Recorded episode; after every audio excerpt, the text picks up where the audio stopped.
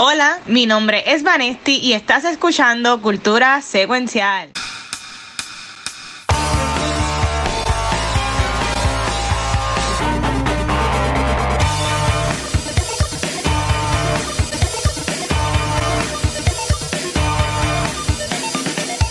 Saludos Corillo y bienvenidos a un episodio especial de Cultura Secuencial. Y es que estamos celebrando lo mejor del año 22 y yo quiero saber cuál es el top de todo el mundo en el programa. Y es que el 2022 fue un año donde tuvimos las películas de tres horas, bochinches de Hollywood, momentos virales escandalosos fue un año que yo me atrevería a decir que para cultura fue muy bueno y para los integrantes uh. personalmente también fue súper. Así que antes de comenzar, yo quiero que mi corillo se presente.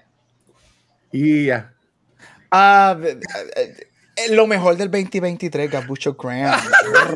oh, wow. Acá, acá, acá el Watcher. Y mira, y Ari está de vacaciones, se va para Vegas mañana.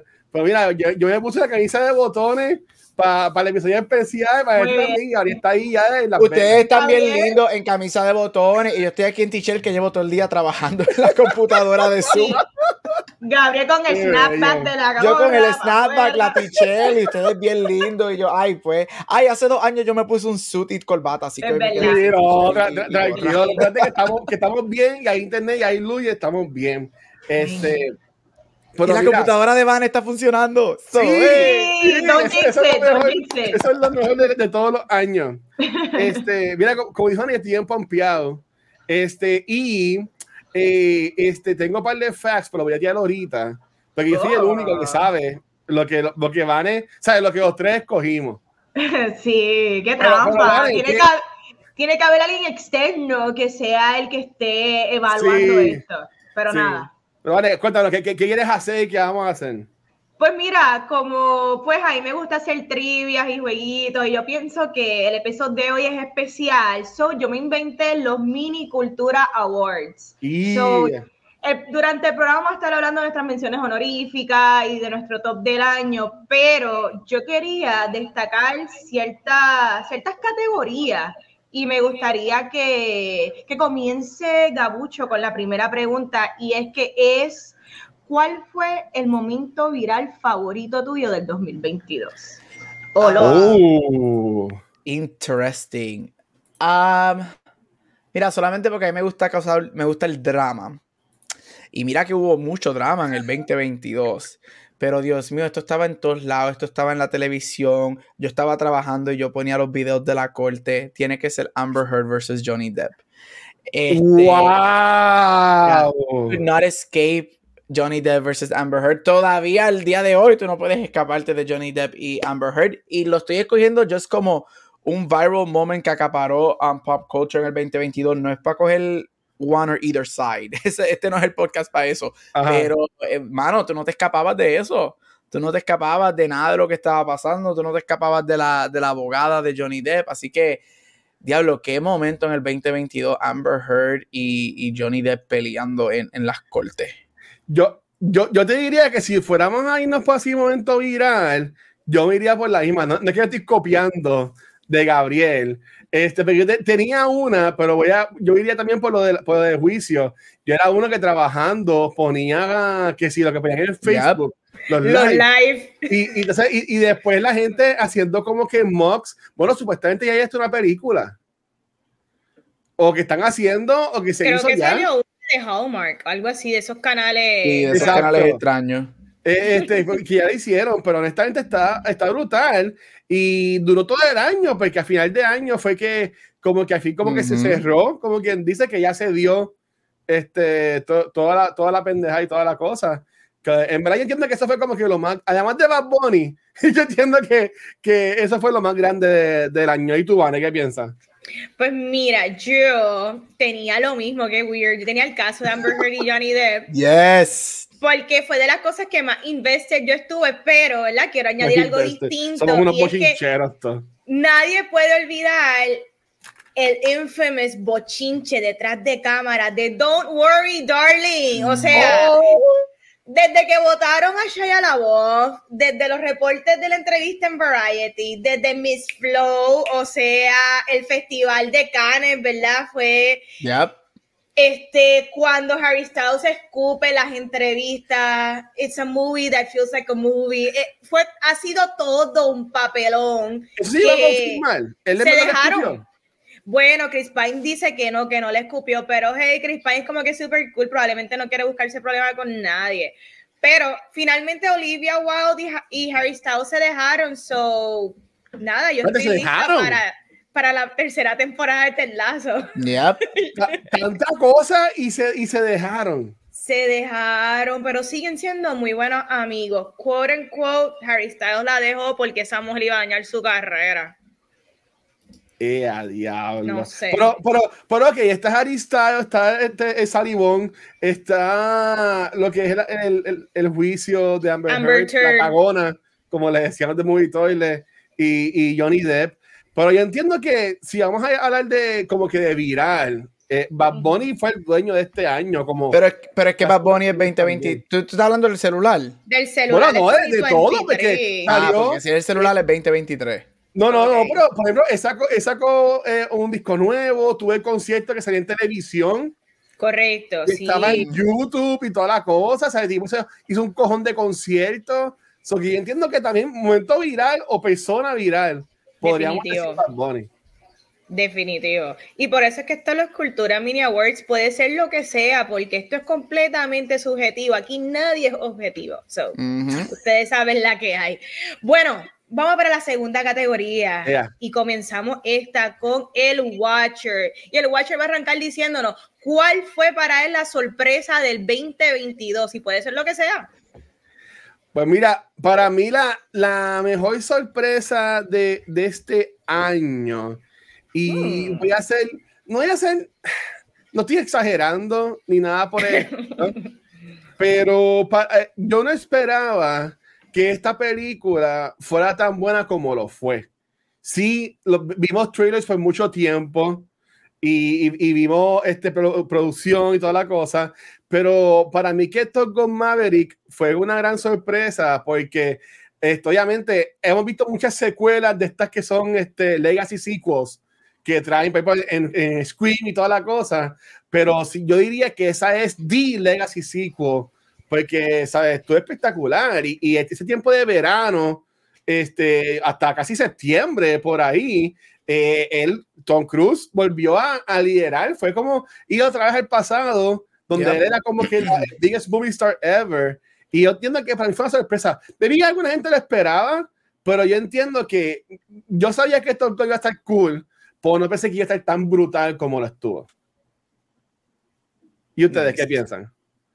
Nice. Gabriel, cuéntanos. Voy yo, mira, Ajá. yo me voy por algo quizás inesperado, pero como a Vane y a mí nos gusta el bochinche, yo me voy por esta. Y para mí una de las grandes sorpresas del 2022, Bennifer. Jennifer López y sea, eso fue el rekindle de Bennifer del 2004. Eso salió de la nada. Este, empezamos en un Dunkin' Donuts y terminamos en, cansándonos en Las Vegas.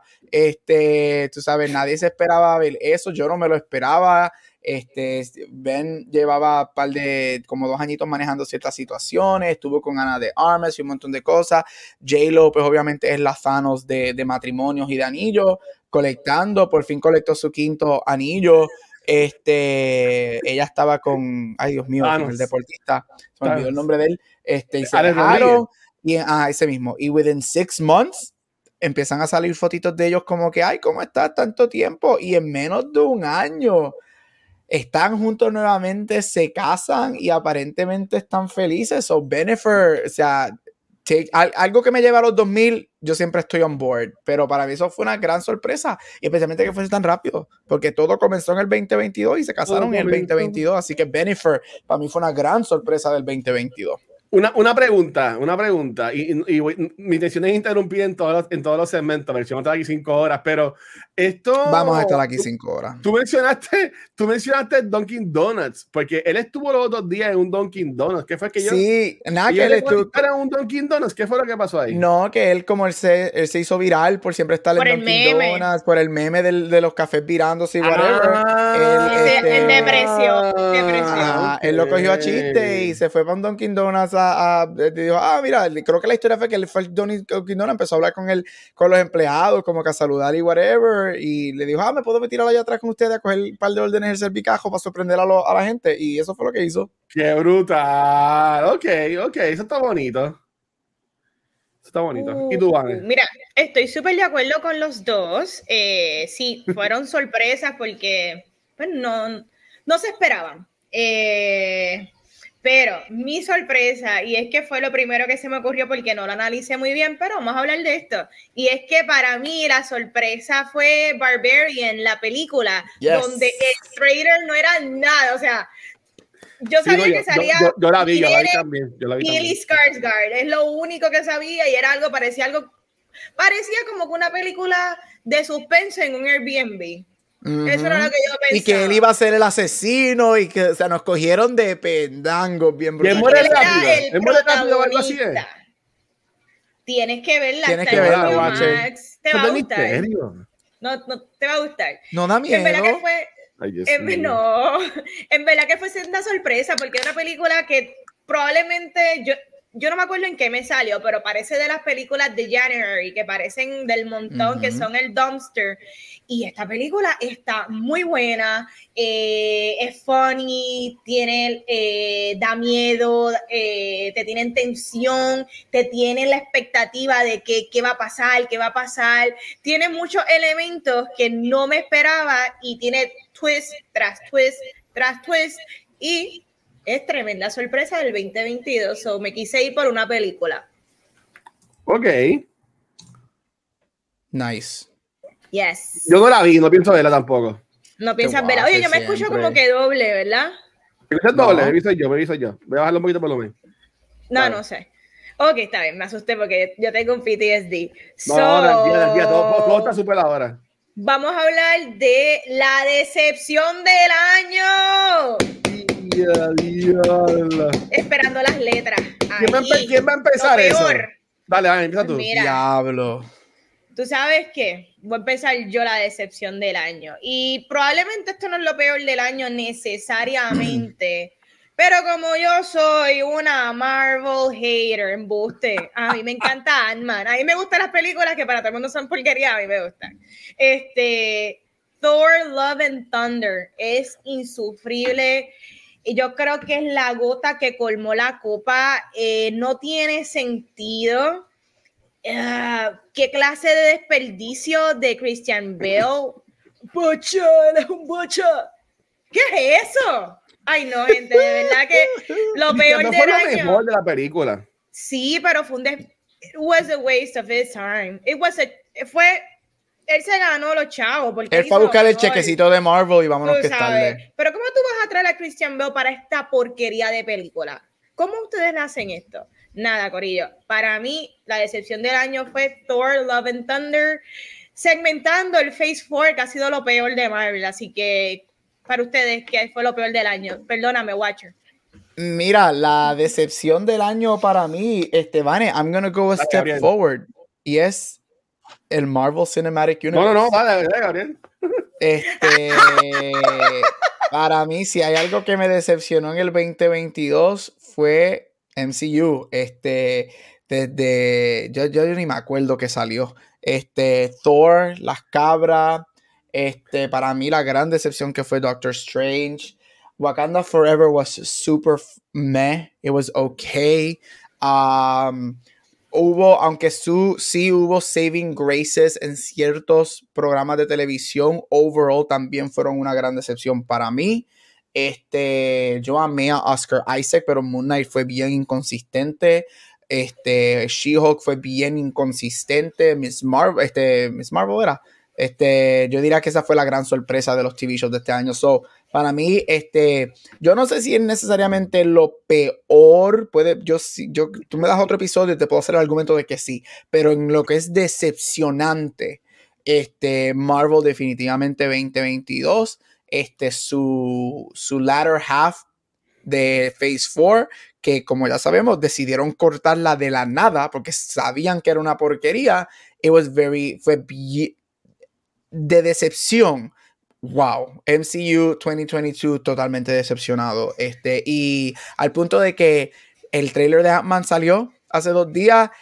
I'm sorry. Coño, ese está bueno, eh, Gabriel. I can, por el trailer está bueno. Mm, hay que, es, que a los, a los, Marvel fans se le toma tan poquito para emocionarlos. Este, um, I could care less. Este, so yeah, I, I, Marvel, decepción del 2022 y probably decepción del, de los 2020 para acá. Pues mira, me voy, ya, yo como los amo tanto ustedes, este, graben, graben, graben. Y, y para hacer, yo entiendo que puede ser la única este, ves que vamos a estar de acuerdo en el día de hoy. Este, yo, yo, entiendo, yo entiendo que también yo estoy súper mega extremadamente decepcionado de lo que fue el NCU en este año 2022. Sí puedo entender que maybe lo que no fue tan bueno en el 2021, que fue de la, área Disney Plus, ¿verdad? En este año sí fue mejor con Huevos, by Night, este, um, como dijo Gabriel, este, ay Dios mío, Moon Knight, Ah, no voy a mencionar el Christmas Special de los Guardians, pero eso fue una mierda. Uh, pero sí tengo que decir que en, el lado de cine fue una excepción horrible. Este, honestamente, yo siendo el Marvel fanboy, pues, con toda honestidad, ¿sabes? Um, ya mismo va a estar Black Panther en, Disney Plus. Yo no estoy por pie para verla de nuevo. Eh, honestamente, de estas películas que se dieron este año, si hubiera alguna de nuevo, sería Doctor Strange. Y esta Disney Plus, y aún no la he visto de nuevo, en verdad que no estoy tan pompeado como quien dice. Este, pero yo entiendo que al, igual que eso, a mí no tanta decepción eh, fue Eris of Power. ¿Sabe? a, mí, a, mí que me, a mí que me encantan los The Rings, yo que amo los The Rings, este, los libros, las películas, este, uh, nosotros hablamos aquí en Cultura de Back to the Movies, hablamos de las tres películas de los The Rings, aquí hablamos de la serie. Eh, yo todavía no he visto el último episodio de la primera temporada. Qué asco. ¿Sabes? Como que, y honestamente, vi lo vea cuando se hace una temporada en dos años, pero honestamente yo diría que están casi a la par lo que es el NCU y lo que es entonces este Rings of Power para mí fue este, la excepción. Y voy a tirar un sprinkle on top. Eh, voy a poner un videojuego que en verdad gasté dos chavos y en verdad fue horrible. Eh, para mí, el juego de Gotham Knights que salió para las consolas también fue una porquería. y ya yo, digo, terminé y lo borré de la consola y honestamente no pienso ni terminarlo. Pero para mí que sería en CU, un poquito más abajo Rings of Power y después este Gotham Knights, como para mí lo peor. no lo peor, lo que más me decepcionó en este año 2022. En verdad. Uh, me gusta, Pero yo tengo fe. Pero yo tengo fe en el CU este año, Gabriel. Este, el trailer de Ant-Man a mí me, me, gustó un montón comprándolo con los pasados trailers. Estuvo cool. Eh, lo de Modoc es una cabeza gigante. ¿Cómo sabe? No importa cómo sea, en dibujo se ve fea. Obviamente empezó a también se ve horrible. eso eso va a ser para hacer memes y mierda. Yo quiero que hagan un meme con mi cara en el cuerpo de Modoc. Hay que lo haga, hay que lo haga por ahí, me la, que me lo envíe y así lo, lo, manejamos. Me gusta, me gusta, me gusta eso. Nada, a mí lo más que me gusta del Watcher es su optimismo, definitivamente. No la deja caer nunca. Marvel puede ser lo peor del año y puede ser lo mejor. ¿Cuánto, cuánto Feige te envía por Venmo? Papá, ah, hace tiempo no envía, hace tiempo no envía nada, no escribirle. Hacho, lo que es Feige y Boss Logic, el Watcher los tiene así. Oye, ya, ya vos no tanto. Bueno, yo la voy a pegarse. Ya, ya que está pegado, yo lo dejo tranquilo. Sí, pero Spy Kids, Spy Kids 4 se ve bien interesante. Hacho, sí, excelente. Me encanta cuando la película te enseña, el trailer te enseña la película entera. Sí, que Pixel lo puso. No hay sorpresa. Pero nada, that's Marvel for you. Este, mira, vamos a arrancar con lo que realmente es lo mejor del año para nosotros, pero nosotros tenemos una lista bien compactada donde nosotros tenemos de todo, videojuegos, música, personas, películas, series, toda cultura popular en una lista de solamente 10 elementos. So, vamos a compartir ahora las cositas que probablemente hubiesen estado en nuestro top, pero que no pudieron caer porque así somos. Y yo quería comenzar las casi, casi, si ustedes las tienen por categoría, yo sé que algunos de ustedes tienen películas, series, yo tengo un sinnúmero de menciones honoríficas. Yo no sé si Gabriel también, pero si ustedes me dicen una cantidad, yo puedo. No, tú, tú, mencionabas, tú mencionabas que tenga. Yo, honestamente, yo mi lista llevaba tiempo trabajándola. yo tengo demasiado. Eh, y la vamos, pero las vamos a mencionar, ¿verdad? No explicarla, solamente. No, no, no, yo no quiero estar aquí hasta las 10 de la noche. No, no, no, es simplemente mencionarla, pero como yo tenía series y películas, pues por si acaso, si ustedes tenían sus series todas, mencionarlas, películas, toditas y si tienen videojuegos, música, ¿está bien? Dale, dale, dale. Todos tenemos, todos tenemos series en menciones honoríficas. Sí, Yo, tengo, yo tengo una serie, una película y, y una música, para decirlo así. Ay, qué lindo él con una, una, una y Vanessa y yo como con 30, 30, 30. Qué chulito. Pues mira lo que vamos a hacer. Yo voy a comenzar con mis series menciones honoríficas, después Gabriel y Watcher dice la de su única. dale, dale. so, voy a arrancar con mis series menciones honoríficas que tristemente no cayeron en mis top 10, pero que de igual manera tienen el mismo espacio en mi corazón. Y es Marvelous Miss Maisel Season 4, Better Call. Saul, The Bear en Hulu, Sandman, Stranger Things y Euphoria. Esas fueron mis series menciones honoríficas que no cayeron en mi top 10, pero las amo de igual manera. Gabucho. Yo voy más rápido porque yo tengo más. Mis series que no cayeron en mi top 10, pero las amé. Y si hago una lista de series de televisión, hubiesen estado ahí. Y es Interview with a Vampire, The Bear, White Lotus, House of Dragon, Abbott Elementary, Heartstopper, The Iconic Stranger Things de Season 4, porque wow, casi, casi, casi perfecto, igual que Stranger Things 1. Um, Smiley y obviamente The Memeable y The, y The Viral Euphoria, y especialmente Cassie versus Maddie. O sea, es, extraño. Este, para este tiempo, el año pasado, Van y yo estábamos en Euphoria Sundays. Lo extraño. Um, so yeah, Euphoria diría, yo diría que Euphoria fue uno de los momentos más, de los shows más virales y memeables del año, for sure. Por poco lo menciona el momento viral. Mira, pues tengo, tengo, este, mentí, tengo dos series. Este, ¡Mentiroso! Es mentiroso. Este, tengo dos series. Una, eh, aunque no he visto la última temporada, hice un binge de lo que está en Netflix y fue Better Call Saul. Y honestamente me, me, encantó y entiendo que es un, una, una es vergonzoso lo que está pasando de que he visto que no se ha nominado en nada.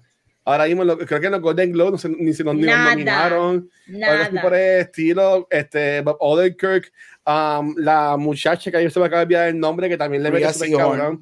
Eh, este, espectacular, pero eh, mi casi, casi, que hasta hoy a las dos y pico de la mañana, cuando estaba terminando las imágenes, porque después, como siempre lo dejé para última hora, fue que salió de mi top 10. Es Andor. ¡Wow! Eh, este, no tenemos podcast de Beyond the Force.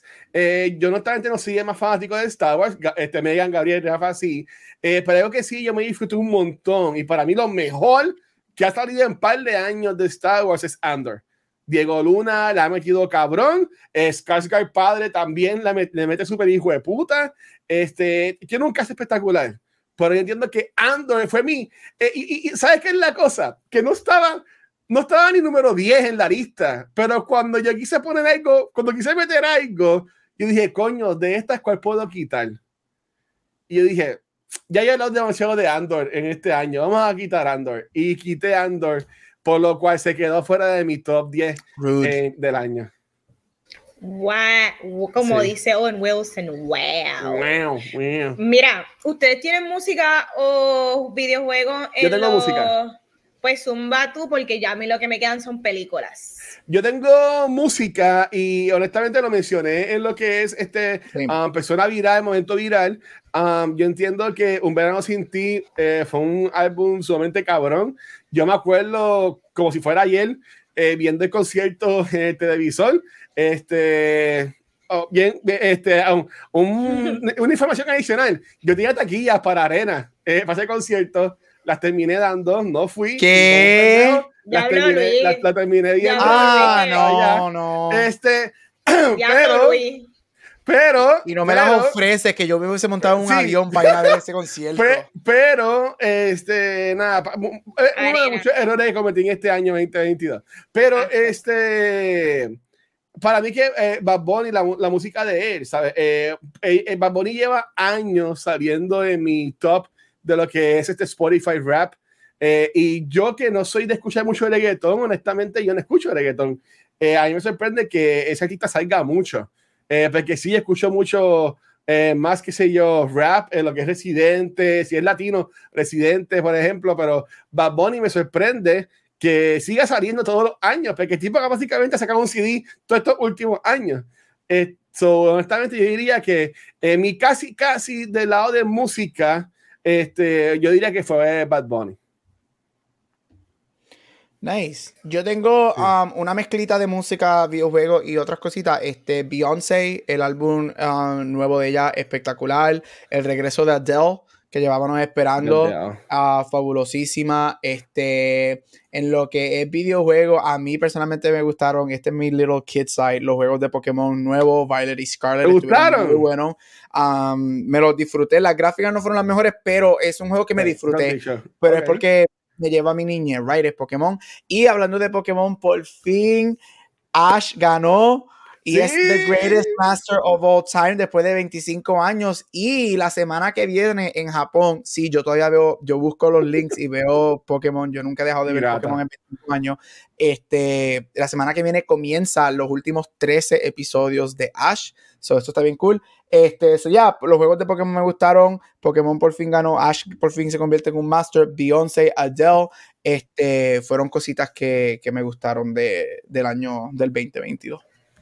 Uh, y, tú, Anne. Oye, antes de ir a la película, yo quiero mencionar y, una, y una, una, serie que también me gustó mucho, eh, Pam and Tommy. muy buena. Quiero, quiero, quiero, mencionarla. No sé por qué, pero me dio con mencionarla. Estoy viendo la lista de lo que grabamos en este año 2022 y quería... Yo tuve que pensarlo dos veces, porque esa serie yo juraba que fue el 2021. Es que salieron... Te lo juro. es que en este año salieron, no salieron tantas películas, pero salieron, salieron muchas cosas buenas. Salieron muchas cosas porquerías, pero salieron muchas cosas buenas. Muy bien, correcto. Bueno, si voy a dar un random, eh, ya que ustedes, todo, todo, el mundo mencionó algo fuera de... Por encimita, eh, tú sabes que yo hablo mucha mierda de Netflix y una menciones honoríficas es Netflix. Netflix, Este año, yo creo que tiró un par de cositas muy buenas en contenido. Siempre hablamos que es el guapa de los streaming services. I always gravitate towards más Prime y HBO Max, pero Netflix la, la dejó caer bastante bien. Tira porquerías, pero también tiró par de gemas en el 2022 hubo mucho bueno de Netflix. Pero vamos ahora para las películas, menciones honoríficas. Voy a arrancar con las mías y esto va a estar interesante porque sé que tan pronto empiece a mencionar, usted va a decir, adiós, esta no está en los top. Gente, no está en mis tops. Eh, Mira, Elvis, Fresh, San Juan tras las murallas, Emily the Criminal. Emily the Criminal casi cae en mi top 10 y tuve que mover la última hora. sí, tuve que mover la última hora, pues porque sí, Barbarian, Nope, Banshees of Inisherin, The Fableman, Avatar, está en mis en mis menciones honoríficas. Que tú no metiste a Avatar en tu top 10, me voy a sorprender. ya yo lo sabía, pero me voy a sorprender. Wow. Corillo, ¿no? Ustedes escucharon mi review. Hello. wow, se acabó la amistad. Mira, voy, voy, a, voy, voy, Dale, Gabriel, dale, Gabriel. Mira, este, las mías rapidito. Tar, Causeway, Elvis, um, Bones and All, um, The Whale, Pinocchio, de, la de Guillermo del Toro. Uh, Afterson, sí, Afterson, el Jebote, Vane, el Jebote, Afterson, por Mezcal. Este, The Menu, que para mí, una de mis películas que amé y la he visto ya como tres veces en HBO Max esta semana. Para ¿En verdad? porque me fascina esa película. es, es, es, tremenda, de mí, sí. Bien a, mí, a, mí, me encanta. Es buena para ir a comer. Este, también. Y este, mira, me gustaron mucho. Este, este año fue un buen año para películas queer. Y Bros y Fire Island fueron películas muy buenas. Este, con mucha diversidad. Y, también fueron, este, están en mi lista de las casi casi honorable mentions. Pues mira, mi casi casi en película era Bros, Gabriel. Bueno, es Bros. Eh, esa, esa, película yo la amé siendo un joven romantic mamá que soy. Eh, me, me, me, gustó un montón esa, esta película. Eh, es una película que no, no, es que la compraría, pero si, si estuviese en un streaming service, que entiendo que no está, sería una que podría ver como que de, de, de vez en cuando, así por el estilo. Este, voy a añadir una, y fue que ustedes dos la mencionaron, y cuando la mencionaron yo dije, puñeta, es verdad. Elvis. Sí. Elvis, Elvis, a mí, Elvis a mí, esa película me encantó. Nosotros fuimos al screening este, que nos invitó Warner Brothers. Um, pero honestamente, eh, Austin Butler se, se yo eh, creo que ganó un premio en los Golden Globes por la película. Se llevó el Golden Globe. Eh, aunque, aunque ya el tipo se jodió porque se quedó con la voz de Elvis para siempre. Ay, ridículo que es, ridículo. sí, está exagerando. Está exagerando, qué ridículo. ¿Tú crees que está exagerando o es que se le pegó? No, él está ridículo. ¿Y sabes cuándo lo vamos a ver? Cuando salga Dune el año que viene, que él no va a tener esa ah. voz. Esto es todo, esto es todo porque marketing. Está actuando. Porque está actuando. Él, él, lo que quiere es, oh, todavía tengo Elvis, denme el Oscar. Ridículo. Sí, todavía tengo el espíritu de Elvis adentro. Para está, como, está como la Lady Gaga con House of Gucci, que, que el espíritu de, de, la tipa se le metió y un montón de cosas. Yo voy a decir algo. Yo, yo no conozco Austin Butler, no somos panas y nada por el estilo. Pero, a, mí no me, a mí no me gustó que entiendo que hay otra película de Elvis que va a salir. Y el que va a ser de Elvis en esa otra película o serie o lo que sea. El de Euphoria. Jacob Lo estaba entrevistando y él dijo, mira, vamos a cantar una canción. Y el tipo ahí en vivo dijo, ah, no, cántala tú. Y el tipo como quiera la cantó. Y el tipo como que se quedó callado. Pero yo como que, mira, este bicho. Pero es que Steve Butler no es cantante. Pero él canta... Que lo hiciera por phone. Que lo hiciera por phone, así con el chamaco. Mira, en verdad... Él, si te fijas bien, eh, se han visto múltiples entrevistas y vieron el, eh, en escenario que él fue un invitado, él fue uno de los, el host y su monólogo. Él es un chamaco que es súper moody, él es bien como que él es bien guapo, pero su personalidad es bien como que él es bien eh, introvertido, a él se le murió la mamá, él es bien como que bien cerradito. So, no me sorprende que él no estaba para hacer una payasada en un red carpet, como que yo entiendo que se puede es, es, un bobo, es un bobo, es un bobo, me cae mal. Mira, mira Jacob Elordi, me encanta cómo actúa, pero él no es Elvis tampoco, de verdad, yo quiero ver la película, pero eso está raro. Ese, ese, casting para mí está raro. Yo no sé por qué. Está, eh, eh, porque, pero yo, ustedes que saben más de esto que yo, eh, porque van a hacer otra película de Elvis y ya salió. Porque la película es enfocada en. En la esposa, en, en, Lisa Marie. Sí. y, y, después va a salir otra película que va a estar enfocada en el micrófono. Pero yo lo voy a decir desde este, ahora, y yo sé que este no es el episodio, pero este, para mí, Austin Butler, basado en lo que hoy salió una noticia que Lisa Marie Presley este, la esposa de, la esposa o la hija, una la hija, la hija está en el hospital. Está en el hospital que le dio un ataque cardíaco. Yo, cuando yo, vi esa noticia, le dije, pues ya Austin Butler ganó el Oscar. Ahí está. Anda. Bueno, bueno, eso, eso, eso, eso, eso lo podemos hablar después.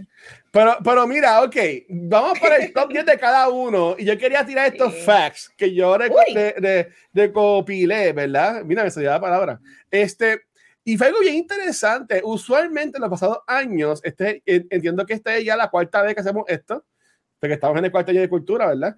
Este, este es el año que menos cosas en común tenemos en los top 10.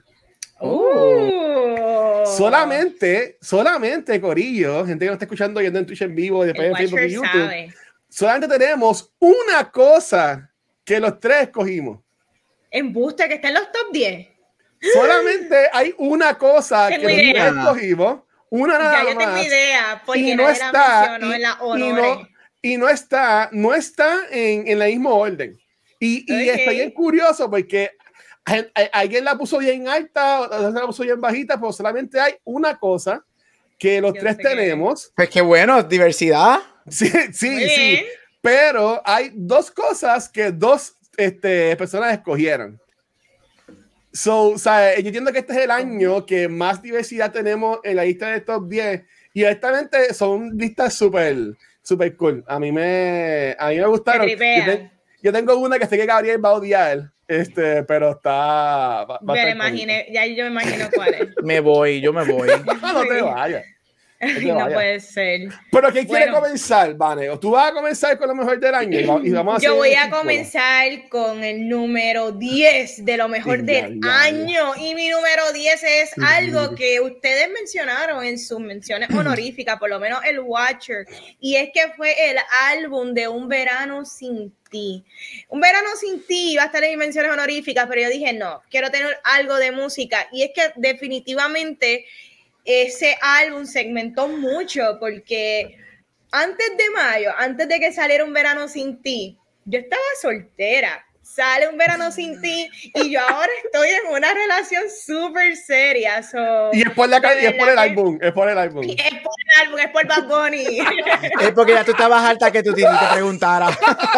Exactamente. Querías comenzar el 2023 bien cabrón, eso fue. Exactamente, mira, y es que el álbum es como una aventura, hay muchas emociones, un roller coaster, pero sin duda alguna hay mucho disfrute, hay mucha emoción, hay mucha gozadera. Y dentro de que siempre digo, dentro de la simpleza de las letras de Bad Bunny, todos nos podemos identificar y no nunca le voy a perdonar al Watcher que acaba de decir hace unos minutos que tuvo taquilla y no se le ocurrió dármelas a mí ni a Gabriel, pero para. No, es que fue un revolú, Pero, pero sí, este, esto es un, este top 10 mío es algo porque emocionalmente me tocó, me lo disfruté y todavía al sol de hoy escucho un par de canciones. Así que me encantaría saber los, el top 10 de ustedes, qué, le, qué emociones causaron en ustedes. Cuéntame, Gabucho Green, ¿cuál es tu número 10? Watcher se debe estar disfrutando esto porque Watcher sabe la lista. Mi número 10 un verano sin ti de Bad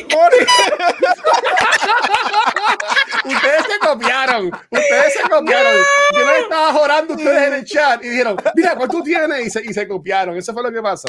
Eso fue lo Yo que imagino que cuando se dio la lista empezó, ay bendito, ya empezaron Esa es una de las cosas que se repitieron. Esa es una de las cosas.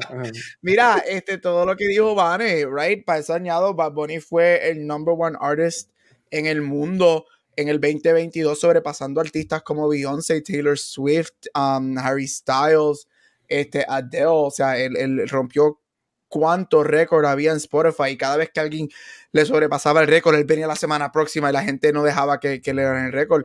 Este, hizo historia como el primer álbum completamente en español nominado a los Grammys por mejor álbum, que son a final del mes. Y Bad Bunny es Bad Bunny. Y mira, este, independientemente, aunque a mí no me molestaría que me gestraye como celular, pero independientemente de los problemas con el celular, mira, él es un, él es un global artist. Él es una de las pocas personas que tiene, una de las pocas personas latinas que tiene un poder internacional gigantesco. Yo tuve la oportunidad de verlo aquí en Arizona y eso es otra cosas, right? No solamente éramos latinos en ese concierto, estoy hablando de que eran todo tipo de personas. Me sorprendió cuántas personas mayores habían también. Este, so, es uno, un artista, independientemente tú te guste o no te guste, tú no puedes negar que es una fuerza internacional. Y de eso deberíamos estar súper orgullosos porque es un boricua. Y, y qué bueno que él tiene esa plataforma y ahora está convirtiéndose en productor, va a ser productor de un programa de televisión queer en Netflix. Este, él ha abierto mucho las conversaciones en lo que es gender y, sexuality, especialmente en la masculinidad latina, que, bien por él. el hecho de que ellos dos estén en una relación abierta, excelente, me encanta.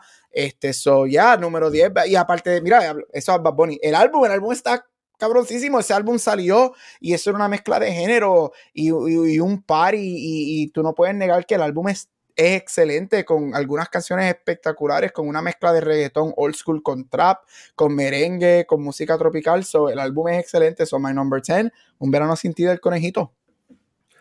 Brutal. Mi número 10 no es Bad Bunny, lo puedo decir desde. Ya, con Pure Streak. Ave María. Mala mía, mala mía. Pero sí tengo que decir que mi número 10 fue la que ayer Eh, bueno, esta madrugada me jodió todo el, el, el orden que yo tenía de, la, de mi de del año. Este, mira, que empezó bien porquería, honestamente. Pero nada, este, mi número 10, eh, yo, yo, siempre me gusta poner como que videojuegos también en el año. En mi top 10 tengo dos videojuegos, este es uno de ellos, y es eh, The Last of Us Part 1. Eh, ustedes se van, se van a chavar porque van a estar escuchando hablar de las Sofos por todo este año. No eh, tengo problema. No les sorprenda que también para el año que viene, cuando haremos lo mejor de 2023, esté de las Sofos en, en, la lista en varias ocasiones. Este, este remake de juego que salió hace 10 años, cumple 10 años ahora en, en verano, uh, salió este año eh, exclusivo para PlayStation 5 y yo lo jugué completo. También jugué la segunda parte después, que hice mi segundo playthrough como que antes a, a, la, a la serie que empieza este domingo. Pues honestamente, yo amo lo que es la historia de la Sofos. Eh, para mí es una de las mejores historias ever told en todo pop culture, no solamente en videojuegos. Ahí me encanta la historia. Mucha gente que odia el segundo juego, a mí me encanta. Y pues ayer, cuando ya, ya, ya haya terminado todas la, toda la, la, las imágenes, todas las imágenes, ya, ya, ya, ya terminado. Y estaba pensando en que, coño, ¿qué, qué más fue lo que yo me disfruté? Y dije, coño, yo le puse la Sofos y dije, ok, saqué, saqué a Andor y dije, oh, cambié mi orden y dije, voy a poner el número 10 y lo, y lo puse el número 10, pero honestamente a, a, mí me encantó el juego. Si tienes un PS5, que no mucha gente lo tiene, pero poco a poco están siendo más disponibles por ahí en las tiendas, eh, entiendo que es un must have en cuanto a juego y más aún si no has este, jugado el primer juego para que lo juegues y si ahora ves la serie la gente va a estar bien pompeada buscando para jugar este juego porque en verdad para mí es una obra maestra al igual que la segunda parte mi número 10 es The Last of Us Part 1 vale ¡No! ¡Se frizó! ¡No puede ser! Llegamos, no puede llegamos, ser. A, llegamos, llegamos al top 10. Ave María, así, así no se por, puede. Por lo menos, por lo menos, mira, pero espérate, llegamos al top 10. Llegó, apareció, ahora vemos todo. Eh, mira, antes de que se me vaya el internet por completo.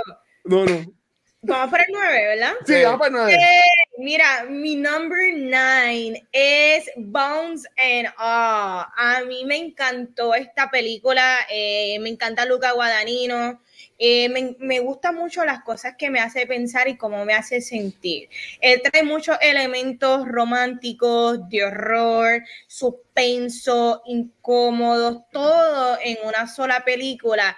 Y a mí eh, fue como que devastatingly beautiful. Eh, las escenas, eh, el framing de él en cada escena es espectacular. Eh, es una película que se siente real dentro de algo que probablemente bueno, el canibalismo sí es real, pero yo no sé si ellos pueden olerse a millas de distancia, so spoiler. Este, wow. la película me gustó un right. montón. Eh, entiendo que no es para todo el mundo.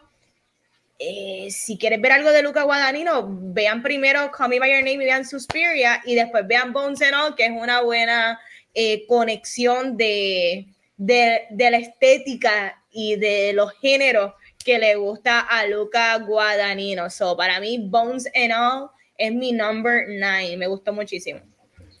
Nice. Uh, okay. Mi number nine, um, Andor. No. Mano, Star Wars regresa a un prestigio. Yo creo que es lo mejor que Star Wars ha hecho este, en a very long time. Definitivamente es lo mejor de Star Wars en Disney, sobrepasando a Mandalorian. Este, sí. y obviamente, pero cualquier cosa sobrepasa las películas. Este, mira, excelente porque yo encuentro que Andor, tú pones a Andor en una plataforma como HBO y es un drama de HBO y eso es lo que a mí uh -huh. me encantó. Es un drama dentro del mundo de Star Wars, pero lo que me fascina es que se aleja de los estereotipos de Star Wars como Jedi, este, Sith, lightsabers y cosas así. Diego Luna eh, hace para mí su mejor interpretación, nominado al Golden Globe y al SAG. Yo lo veo nominado al Emmy este, el año que viene, o sea, final, luego el, el resto del año. Este, uh -huh. Pero las actuaciones de todo el mundo aquí están on point. Aquí este show es un masterclass de lo que Star Wars puede ser cuando gente que entiende Star Wars lo hace bien y no tienen miedo de alejarse de Star Wars. Este es el balance que, I'm sorry, que las Jedi quiso hacer y no lo hizo. Un balance de Star Wars con algo diferente. Y Under para mí no solamente es una de las mejores cosas del año del 2022, fue una de las grandes sorpresas del 2022 porque yo creo que mucha gente no sabía qué esperar de este, de este, de este show, no sabían qué esperar de esta historia. Este, y mano, como dije, Diego Luna encabezando un, un, show de Star Wars, un latino encabezando esto, good for him. Under para mí fue excelente sorpresa, uno de los mejores programas del 2022. Sí, no, es, espectacular y a mí me gustó un montón. Y, y ya, ya, que lo mencionas, este, este que es mi número 9, este que va a ser mi número 9, era el que originalmente era mi número 10, que se supone que, que haya sacado, ¿verdad? Cuando saqué Andor y dejé este, pero yo entiendo que esta serie fue algo tan grande en este año 2022, este, trayéndonos personajes que van a ser icónicos, eh, personajes que hasta duraron nada más una temporada y de seguro cuando tú digas la serie te va a la mente, mi número 9 del año 2022 es Stranger Things. Yo amé esa temporada, este, siendo bien honesto, las pasadas temporadas no me habían encantado tanto, pues temporada nos dio lo que Eddie Monson puso front and center a, Max, eh, obviamente CDC que es una estrella, pero eso eh, ella como que explotó más eh, en esta temporada de Stranger Things, con esa escena de ella este, flotando, que se veía bien espectacular. Eh, verano, todo lo que todo el mundo hablaba de Stranger Things. Que Netflix poco a poco está aprendiendo y en vez de tirar todo de cantazo, en vez de tirarlo semanal, ahora lo está dividiendo en dos cantitos. Por lo menos, para por lo menos, para por lo menos tener dos semanas en vez de una de conversación de, de lo que tiran pero yo entiendo que para mí fue mi número 9 del año. Originalmente era mi número 10, pero cuando cambié el después se chavó todo, pues honestamente estoy pompio ya para la última temporada. No sé cómo lo van a hacer, porque va a tener un time jump, pero ¿cómo vas a, justificar que estos niños sobrevivieron tanto tiempo cuando se les hizo casi imposible sobrevivir eh, estas semanas en Hawkins? Pues la verdad que estoy pompeado para lo que viene de Stranger Things. Este, Vane, ¿cuál es tu número 8? Mira, el número 8 es una película que me tocó un montón y me la sufrí. Wow, para mí es un mini masterpiece y es After Sun, eh, protagonizada por Pau Mezcal, que ahora va a protagonizar la secuela de Gladiator. Gladiator, me encanta. Me encanta cómo el nene está leveling up, escogiendo buenos roles. Eh, oye, de verdad que esta película me tocó un montón. Eh, está, está bien interesante porque estamos viendo la movie, te la está contando, estás viéndola desde la perspectiva de, de una nena de 11 años que durante, digamos que sus últimas vacaciones con su papá, ella en una camcorder, ella grabó eh, eh, esas mini vacaciones con su papá y lo estamos viendo dentro de este lente como 90s y es bien reminiscing, eh, ¿verdad? Esos momentos. Eh, la película también está, estamos viendo desde la perspectiva de ella ahora en los 30s, cómo ella revisita esas vacaciones. Conocemos a su papá, que es Column. Ella, ella viene de padres divorciados, donde veo que es una relación, ¿verdad? Eh, que dentro de todo le, le, da mucho amor a, a, ella. Y, oye, si, si ustedes son de padres divorciados o o pueden, ¿verdad? O cualquier persona, pero esto me afecta un montón porque yo soy súper... Eh, yo soy, yo estoy bien conectada con mi papá y a, mí el a mí el divorcio de mi papá me afectó, me afectó un montón y yo jamás podría entender ni, ni, espero que no, no me toque, no quisiera estar en un mundo donde me toca vivir, en un mundo que mi papá no esté y esta película, wow, me, me destrozó, es bonita, hay mucha enseñanza, te enseña muy poco de su papá, pero a la misma vez hay unos nuances dentro de la interpretación de Column y de la manera en que está escrito, que te permite ver ciertos hints throughout toda la película de lo que realmente está pasando en él. Eh, y, y la he visto dos veces y me sigue afectando y sigo encontrándole muchas versiones y yo amo esta película After Son, de verdad que, wow, la amo. Mira, y quería comentar, fue bien curioso que cuando estaba haciendo las imágenes, Basti tiene dos cosas que se parece un poco el nombre. Correcto. Y yo dije, eso, eso estará bien, porque yo no, no, había escuchado nada de esta película. Y era como, la, y era como las de la mañana, dije, Basti me va a matar si ahora es que le estoy preguntando. Pero está cool, te pregunto, Van, y también Gabriel. Esto, eh, a ustedes les encanta mucho Timothy y ahora Paul Mescal también, vale, lleva años hablando de él, mm. también Gabriel son dos actores que son más de fine arts, más de película indie. Ahora van a estar entrando un poco más a lo que es pop culture. Este, tenemos a Timothy con Dune, con Wonka, tenemos a Paul con la película Gladiator. ¿A cuál de los dos usted entiende que le va a ir mejor en esta cuestión de pop culture, mainstream, Hollywood y toda la cosa? Ah, pues mira, yo pienso que si son open coming, bueno, ya yo no me atrevería a decir que Timothy Chalamet es open coming. Yo creo que ya ah. Timothy está, le lleva una delantera um, a, a Paul Mezcal porque ya han salido otras películas un poquito más comerciales, pero definitivamente yo no creo que son competencias porque yo los veo muy, yo los veo como actores muy buenos dentro de su age range, pero ambos siento que se irían por roles muy distintos, porque Timothy Chalamet ya el chamaco va para 26 años y él sigue siendo y pareciendo un bebecito. Un chamaco. Y yo creo que Timothy, para bien o para mal, o para por mucho tiempo va a tener eh, la carrera esta de Leonardo DiCaprio, que él va a tener que luchar para él verse como el adulto y, y no verse como el nene good looking. Con, al contrario de Pau Mezcal, Pau Mezcal no es el típico, él no tiene la cara del típico actor de. Él no es un pretty boy, él no es un pretty boy. Correcto. Pero Pau Mezcal es lindo, pero lo puede entender. sí, pero él, no, es, él no es el pretty boy. Pero él tiene un charm, y si tú puedes ver series como Normal People.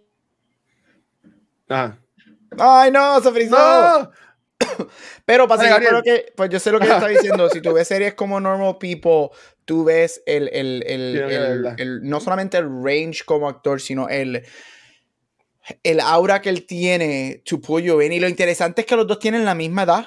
Los dos creo que tienen 26 años. ¡Wow! y Paul este se ve mucho mayor que él. Sí, los dos creo. Paul Mescal sé que tiene 26 y Timothy tiene 27. Timothy es mayor que Paul Mescal por un año. Este, Sí, Timothy es mayor que Paul Mescal por un año. Paul Mescal tiene 26 y Timothy 27. Yo pienso que Paul Mescal va. Yo no sé si qué yo pude decir de lo que yo estaba hablando. Porque que si ves series como Normal People y por ahí te frisaste y yo, como que cada, como, como, que seguí más o menos la línea que pensaba que tú te ibas a ir. Yo pienso que Pau Mezcal va a tener una excelente carrera. Yo creo que si estos dos chamacos eh, deciden, siguen escogiendo no estar ni en Marvel ni en DC, pero seguir como que tomando roles que, que sean grandes en su carrera, eh, pequeños y también comerciales, yo creo que van a tener ambos y, tú lo acabas de decir, la, el key para el success de ellos es crear un balance de lo comercial, de que le genere dinero y de las películas indie. Que so far, de los dos, obviamente, porque ha tenido un poquito más, más años, Timothy ha hecho muy buen balance en general, este, películas comerciales y películas críticas. Este, y Pomescal está ahora en lo crítico y se va a mover a lo comercial, que es muy bueno. Yo me atrevería a decir yo veo a Paul Mescal ganando un Oscar antes que Timothy Chalamet. Agree, agree. Este, Porque el lado británico de él lo ayuda y, y yo creo que los británicos son mucho más smart en, en, en, role choosing Oscars. Este, pero los dos, yes, please. Con eso Ok. Los dos. Y doctor, tu número, sí, tu número 8. Mi número 8, mira, mi número 8 es una mezcla de muchas cosas y es específicamente el género de horror. El género de horror en el 2022 tuvo Oh, wow, me encanta este collage, Watcher. Eso, eh. Este, mira, el género de horror en el 2022 tuvo un auge espectacular con películas comerciales, con películas pequeñas que fueron una sorpresa y con películas que críticamente fueron excelentemente recibidas. Tú tuviste Smile, tú tuviste X, tú tuviste Pearl, tuviste Scream, tuviste Barbarian. Este, mira, y si te vas por las películas que son slash horror, whatever, tienes The Menu, tienes The Invitation, tienes Bones and All, este, y, y tienes de um, este, Nope. Este, so para mí fue un. Ah, y en el lado de televisión tuviste a Chucky con un season que fue hasta mejor que el season 1, este, críticamente 100% en Rotten Tomatoes. Este, eso fue para los horror fans. Fue un tremendo año porque supieron manejar este, películas grandes de franquicia y películas que nadie conocía y tienes películas como Barbarian que nadie, nadie sabía y esta película terminó siendo un box office hit, critically loved, igual que Smile. Smile creo que hizo sobre 100 millones de dólares, igual que, que Barbarian, este, igual que Scream, igual que Nope, igual que Pearl. So, para los horror lovers fue tremendo año y espero que en el 2023 sigamos. Comenzamos, el 2023 comenzó muy bien con Megan y espero que siga. Este, pero si eres un horror fan, no nos podemos quejar. Ah, porque comimos muy. Ah, y también películas como Boris, Boris, Boris, Fresh. este, so comimos muy bien. Si eres un horror fan, comimos muy bien. Yo creo que el género del horror en el 2022 tuvo un comeback excelente que balanceó lo, el dinero este, con lo indie y, y, todo fue muy bien recibido. Sí, no, yo me disfruté en las películas todas, las la, la, vi todas y fue algo espectacular. Se puede, se puede. Para mí. Mira, para mi número 8 tengo una pregunta y es una pregunta bien importante y es, ¿do you wanna taste it? Y si se acuerdan de mejor theme song y de mejor secuencia opening para una serie de televisión, mi número 8 es Peacemaker. ¡Uh! Yo, yo amé esa serie. Este, a mí ese intro eh, me, voló la cabeza. Eh, tuve ese, ese soundtrack por mucho tiempo cuando iba a gimnasio y toda la cosa. Este, yo, yo lo digo, John Cena le da mil patadas a Batista, a The Rock, con los papeles que ha hecho últimamente, este, James Gunn. Uh, también como le salvó la carrera a Batista, entiendo que se salvó a John Cena y este, este personaje me encantó. Eh, obviamente, este, tenemos a lo que es el, el, el, psychic de él, que ahora mismo se me acaba de enviar el nombre, pero este, Vigilante, Vigilante que estaba súper cabrón, una secuencia que está en la cárcel, este, porque quiere ayudar a su mejor amigo que es Peacemaker. Uh, honestamente, esta serie yo la amé. Y entonces yo veo mi lista de top 10 y veo la lista de Valesti y Gabriel y digo como que yo soy un basic bitch, en verdad. Comparado con, comparado con Valesti y con Gabriel, yo soy bien basic porque mi, mi top 10 son así cosas bien pop culture y toda la cosa. Y Valesti y Gabriel, bien, ah, esta película y la cosa. Pero ya, con esto, este, pues, este, ese sí soy yo. A mí me gustó Peacemaker, lo puse en mi, en mi mejor 10 del año y lo puedo decir no es la única cosa que tengo en mi top 10 que es de superhéroes. Uh, yo me imagino que es lo otro que tienes por ahí. Me voy. Vamos, a ver, vamos a ver. Este, ah, mira, mira que me dijeron por ahí, que me veo lindo. Gracias, me vestí. Gracias a Vanetti que nos estamos aquí de, de, de gala hoy. Este, saludos, papi. Por yo, soy el, yo soy el conserje de cultura. tú, estás, tú, estás, ya en Las Vegas, tú, estás ya de vacaciones. Eh, olvídate de eso. Exacto. Mira, este, Vane, ¿cuál es tu número 7? Lo voy a decir bien rápido antes que se me acabe el internet. Mira, mi número 7, After Yang. Este fue un buen año para Colin Farrell. Sí, a mí, Colin Farrell, yes. A mí me encantó Banshees of Inisherin, pero también me gocé un montón lo que fue After Yang. Eh, esta película casi nadie habla de ella y yo la amé. Eh, me encantó ver cómo luego del malfunction de una, del Android Companion de su hija, este hombre logra reconectar con su esposa, su hija adoptiva y, encontrar las importancias de la vida. Eh, y esta película es preciosa y es como que un plan, es como que Earth, pero bastante avanzado, pero todo el mundo viste súper simple. Y este es un hombre que está obsesionado con los TS y está bien linda la película y me gustó un montón y también lloré muchísimo viéndola, así que si les gusta mm. Colin Farrell, si quieren ver sci-fi, eh, un sci-fi indie, After Young, está súper buena, veanla. Yo ni sabía que tú existías, gracias Tremenda película, excelente película. Sí. En verdad que sí. Tremenda película. Mira, mi número, estamos siete, ¿verdad? Sí. Mi número siete fue una gran sorpresa del 2022 y una de mis películas favoritas del año y una película que yo espero que reciba muchas nominaciones al Oscar y es The Woman King.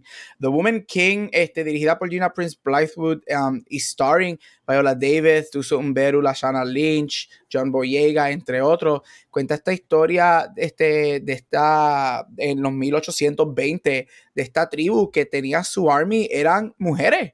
Y qué más awesome que black women as soldiers, mano. Vimos eso en Black Panther eh, en, la era moderna y lo vimos con Woman King. Mira, una, esta película fue comparada muchísimo con Gladiator. Puedo ver esas comparaciones, sin embargo, invito a la gente que la vean y que hagan su opinión. Mira, esto es un standalone porque te cuenta esta historia que no vemos, right? Nosotros no vemos este tipo de historias mucho y ver este, estas personas como, como ha dicho mucho Viola Davis, no solamente ver personas negras starring y produciendo y creando esta película, sino viendo personas negras con color de piel bien oscura, right? Que eso es even more, more rare. La película tiene es action tras action tras action. Mano, quien diga que las mujeres no pueden pelear y que no pueden hacer películas de acción, nunca han visto esto y nunca han visto a Michelle Yeoh en ninguna película. Este, tremenda película, tremenda sorpresa es el tipo de película que, yo digo que checkmarks todos los elementos que hacen una great movie y una, no solamente una gran sorpresa, tremenda película, una de las mejores del año. Si no has visto Woman King, vela porque es para toda la familia, es para todo el mundo. Es dos horas de action, kickassery, badassery y mano, Viola Davis. Este, cuando Viola Davis quiere su chequecito, se pone en el closet a hacer zoom con DC, pero cuando ella quiere actuar de verdad, mano, nos da unos peliculones. ¿Y qué peliculón? Woman King. Sí, mira, yo quería comentar, Gabriel, esta película yo la vi antes de que viniera huracán, porque ya que vino a final de septiembre, que estuvimos como dos semanas haciendo. yeah. Yo recuerdo que lo vi en el cine de los outlets. Este, la Chena Lynch se la come en esta película. ella me, encantó, me encantó ella. Pero este, Viola Davis eh, tuvo un reportaje recientemente ya hablando de la preocupación que ella tenía que esta película fuera un flop en la, en, en, la taquilla. ¿Le, fue bien? ¿Le fue mal a esta película? Ah, no, la película fue un commercial hit. La película hizo sobre ¿Sí? 100, sí, la película hizo 100 millones de dólares. Que para ah, este tipo de película original, con este tipo de cast, ¿sabes? Históricamente no hace mucho dinero, este, pero la película hizo 100 millones de dólares y, y la hemos visto everywhere en diferentes awards con Viola Davis entrando a todas las categorías de Best Actress. Así que fue, eh, le fue muy bien a, esta película. Le fue excelente, no le fue muy bien, le fue excelente a la película. Ah, pues, que bueno, yo la, yo la vi, yo la vi, estuvo muy buena. Por entonces, mi número, mi número 7 originalmente estaba un poquito más, este, más abajo. Eh, digo, más, bueno, esto está complicado. Más para el número uno, este, pero después siguió subiendo durante el año y es House of the Dragon. Eh, yo, eh, a mí me encantó esta serie, salió en el tiempo también con of the Rings, uh, Rings of Power, y esta serie fue la de, las dos, fue la muchísimo mejor, por decirlo así. Este, obviamente llama a Smith, so gocé viendo a Matt Smith por par de semanas, me, estaba, me acompañando y pude gozar con él. Este, a mí desde Ready Player One he amado a Olivia Cook, que ella, ella es el, personaje que tiene el lunar en la, como que en la, en la cara. Este, y yo, yo ni sabía la existencia de Millie Alcock y este, la caballota, la reina por la quien yo doblo todas las rodillas del mundo, Emma Darcy. Este, honestamente, a mí esta serie me encantó. Estoy loco que venga la próxima temporada y honestamente yo entiendo que HBO va a estar comiendo bien bueno estos próximos años con lo que es House of the Dragon y Last of Us como que liderando y pues la hito Succession, la serie de los Lakers y pues la cosa más que ellos tienen y entiendo que a HBO le está yendo muy, muy, muy, muy bien. So, mi número 7 es House of the Dragon. Uh, muy bien, muy bien. Yo voy para mi número 6 y es que my number 6 probablemente está mucho más alto en la lista de ustedes, no sé y es que es Top Gun Maverick. A mí esta película me encantó. Este, mucha gente hablará realidades de, de la vida personal de Tom Cruise, pero sin duda alguna Tom Cruise regresa demostrando que él es de los pocos de las pocas estrellas que aún quedan en Hollywood, que la gente va al cine por verlo, donde todavía él es un action star, él puede mover las masas. Y no tan solo eso, él es todas esas cosas, pero también es un hombre committed, committed con su craft y le importa que todo lo que hace una película sea por lo menos la versión más realista con lo que es la vida real. Y, y, eso todavía es impresionante, porque en una era donde todo es CGI y donde hay tantas cosas y tanto seguro para estos actores para que nadie se fracture ni un dedo. Yo no sé cómo Tom Cruise, a Tom Cruise le permiten hacer los stunts y el pone a los actores hacer las locuras que a él le dé la gana.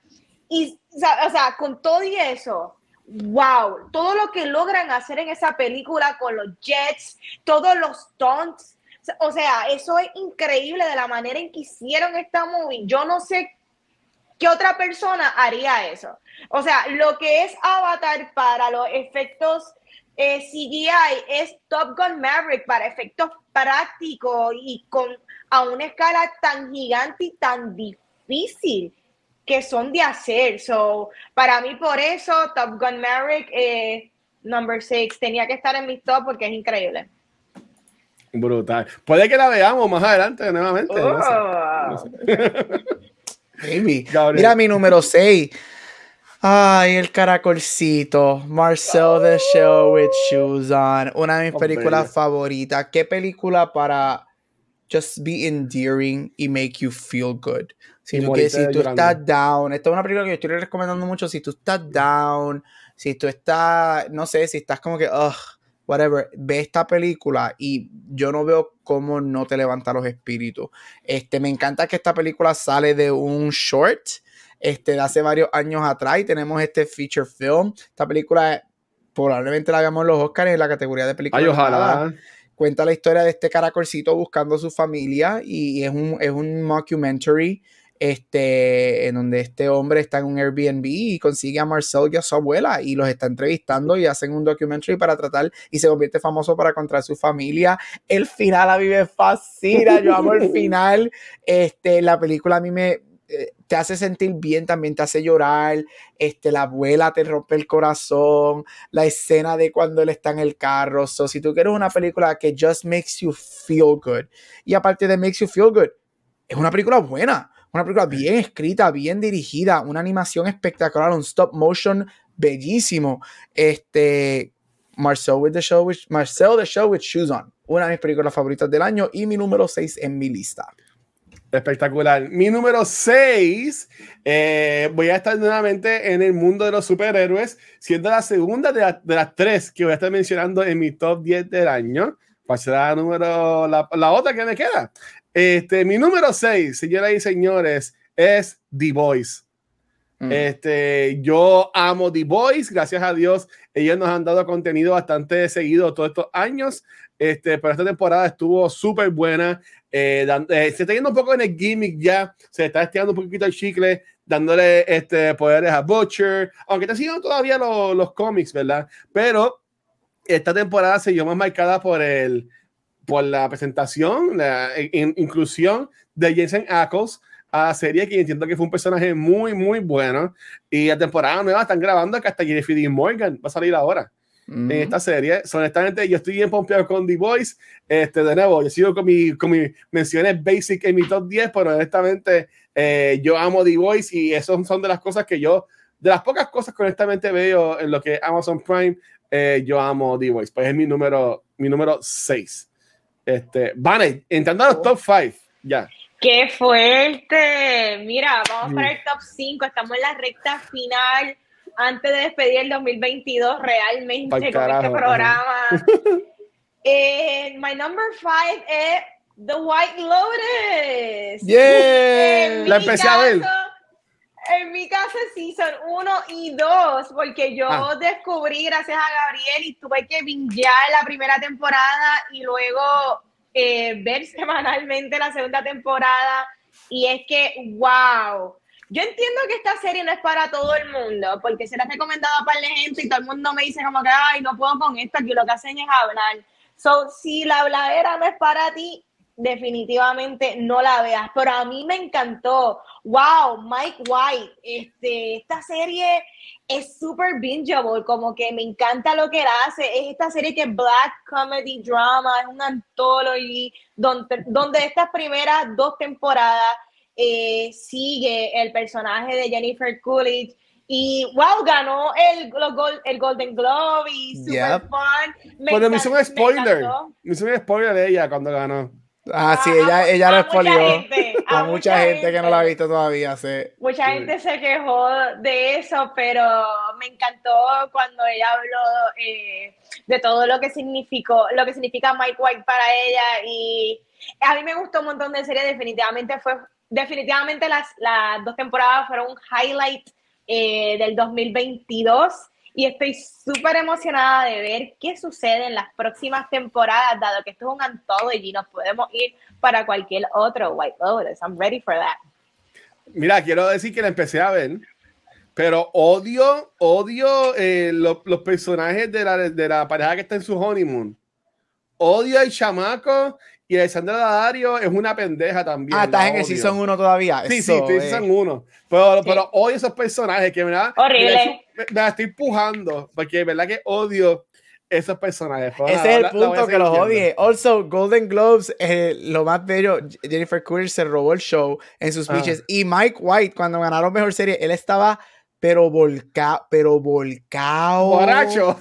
Pero, pero volcado cao como tuerca y fue uno de los mejores como House of the Dragon que ya estaban bien borrachas y la chamaquita estaba casi vomitando en la tarima chacho está, me encantó me encantó me encantó mira halfway mark mi number five Fecking Fecking Banshees of Inisherin. Este, mira qué peliculón. A mí siempre me ha gustado mucho Martin McDonough. Yo soy bien, bien fan de él. Este, a mí me encantó Three Billboards Outside Ebbing, Missouri. Tremendo, tremendo peliculón. Esta película para mí, este, yo soy fanático de In Bruges también, que de hecho es Colin Farrell y Brendan Gleeson. Exacto. Este, y aquí los vemos reunidos. A mí me fascinó esta película, fue una gran sorpresa.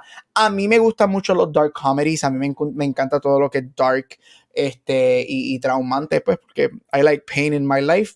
Este, pero esta película es excelente. Esto es un dark comedy. Este, yo diría para mí, yo sé que Watcher tuvo otra experiencia. Para mí es más comedia, que darkness, porque yo estuve toda la película riéndome. Mira, interpretada por Colin Farrell, Brendan Gleeson, Kerry Condon y Barry Keegan. Este, te cuenta esta historia de estos hombres que han sido amigos por prácticamente toda la vida y de un día a la mañana uno de ellos decide, ¿sabes qué? Yo no quiero ser amigo tuyo y no hay razón. It's just that we grew apart y no quiero ser amigo tuyo. Y este trauma de tratando de investigar el por qué y pasan muchas cosas y, y Jenny the Donkey se merece una nominación al Oscar por Supporting Actress porque ella me encantó. Los dedos, los dedos picados de este hombre también. los cuatro performances son espectaculares. Este, aquí no hay un weak link. Esta película es una de estas películas del año que no hay weak link en nada. Visuales, script, dirección, actuación. Colin Farrell, mano, que, que yo siempre a mí, yo siempre he sido fanático de él. Este, me encanta que él tuvo un año espectacular con After Yang, con Batman y terminó con Banshees of Inisherin. Él está en la conversación para ganar el Oscar. Es un three-way race, pero está ahí. Acaba de salir del Globo de Oro. Barry Keegan, para mí, es igual de bueno que, que, Colin Farrell en la película. Yo, yo, if I were rank them, los dos están en empate. Así que si no has visto Banshees, está en HBO Max. Tremenda película. Es corta, lo que dura son dos horas.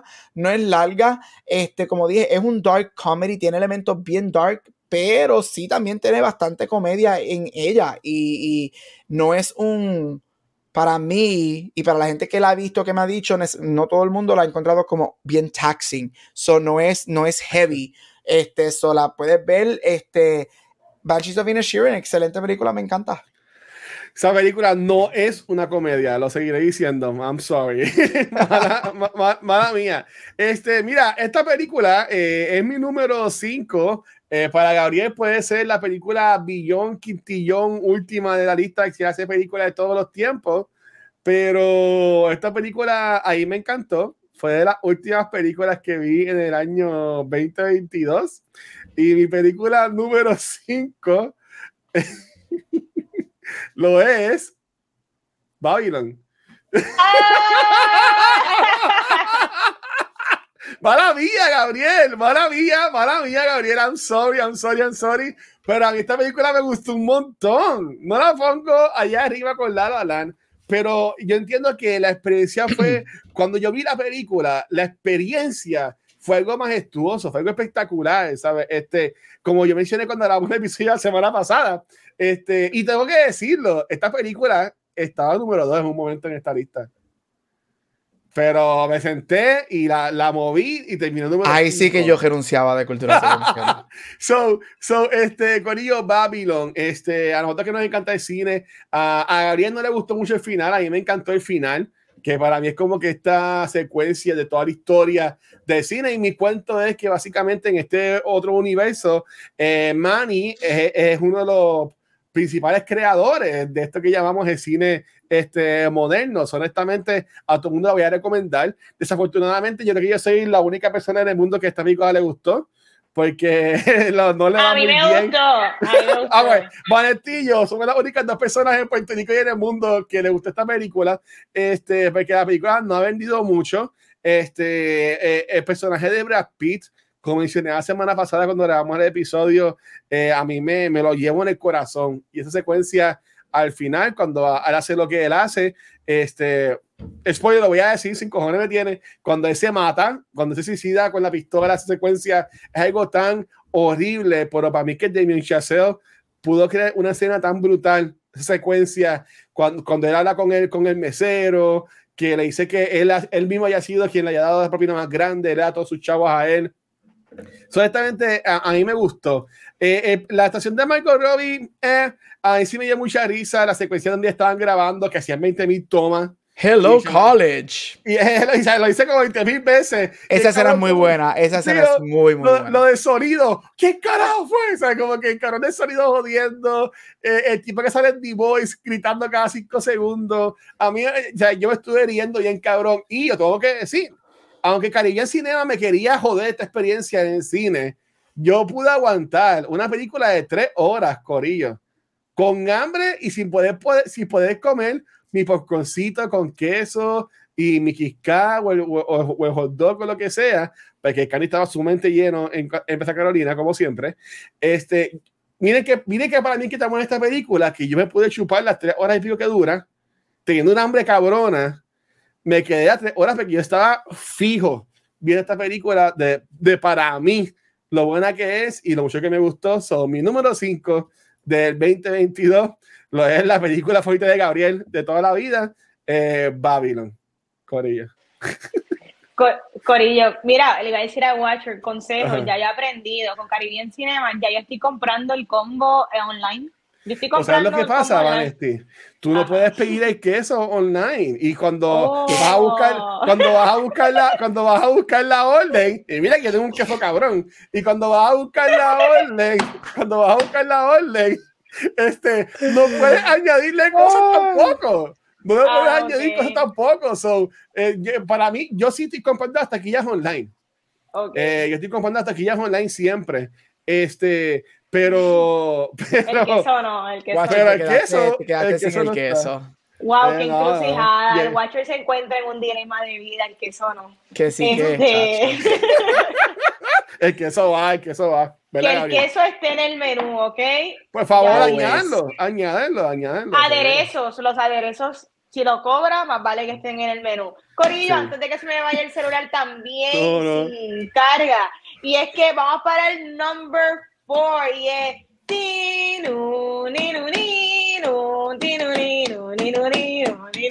Gente, House of the Dragon.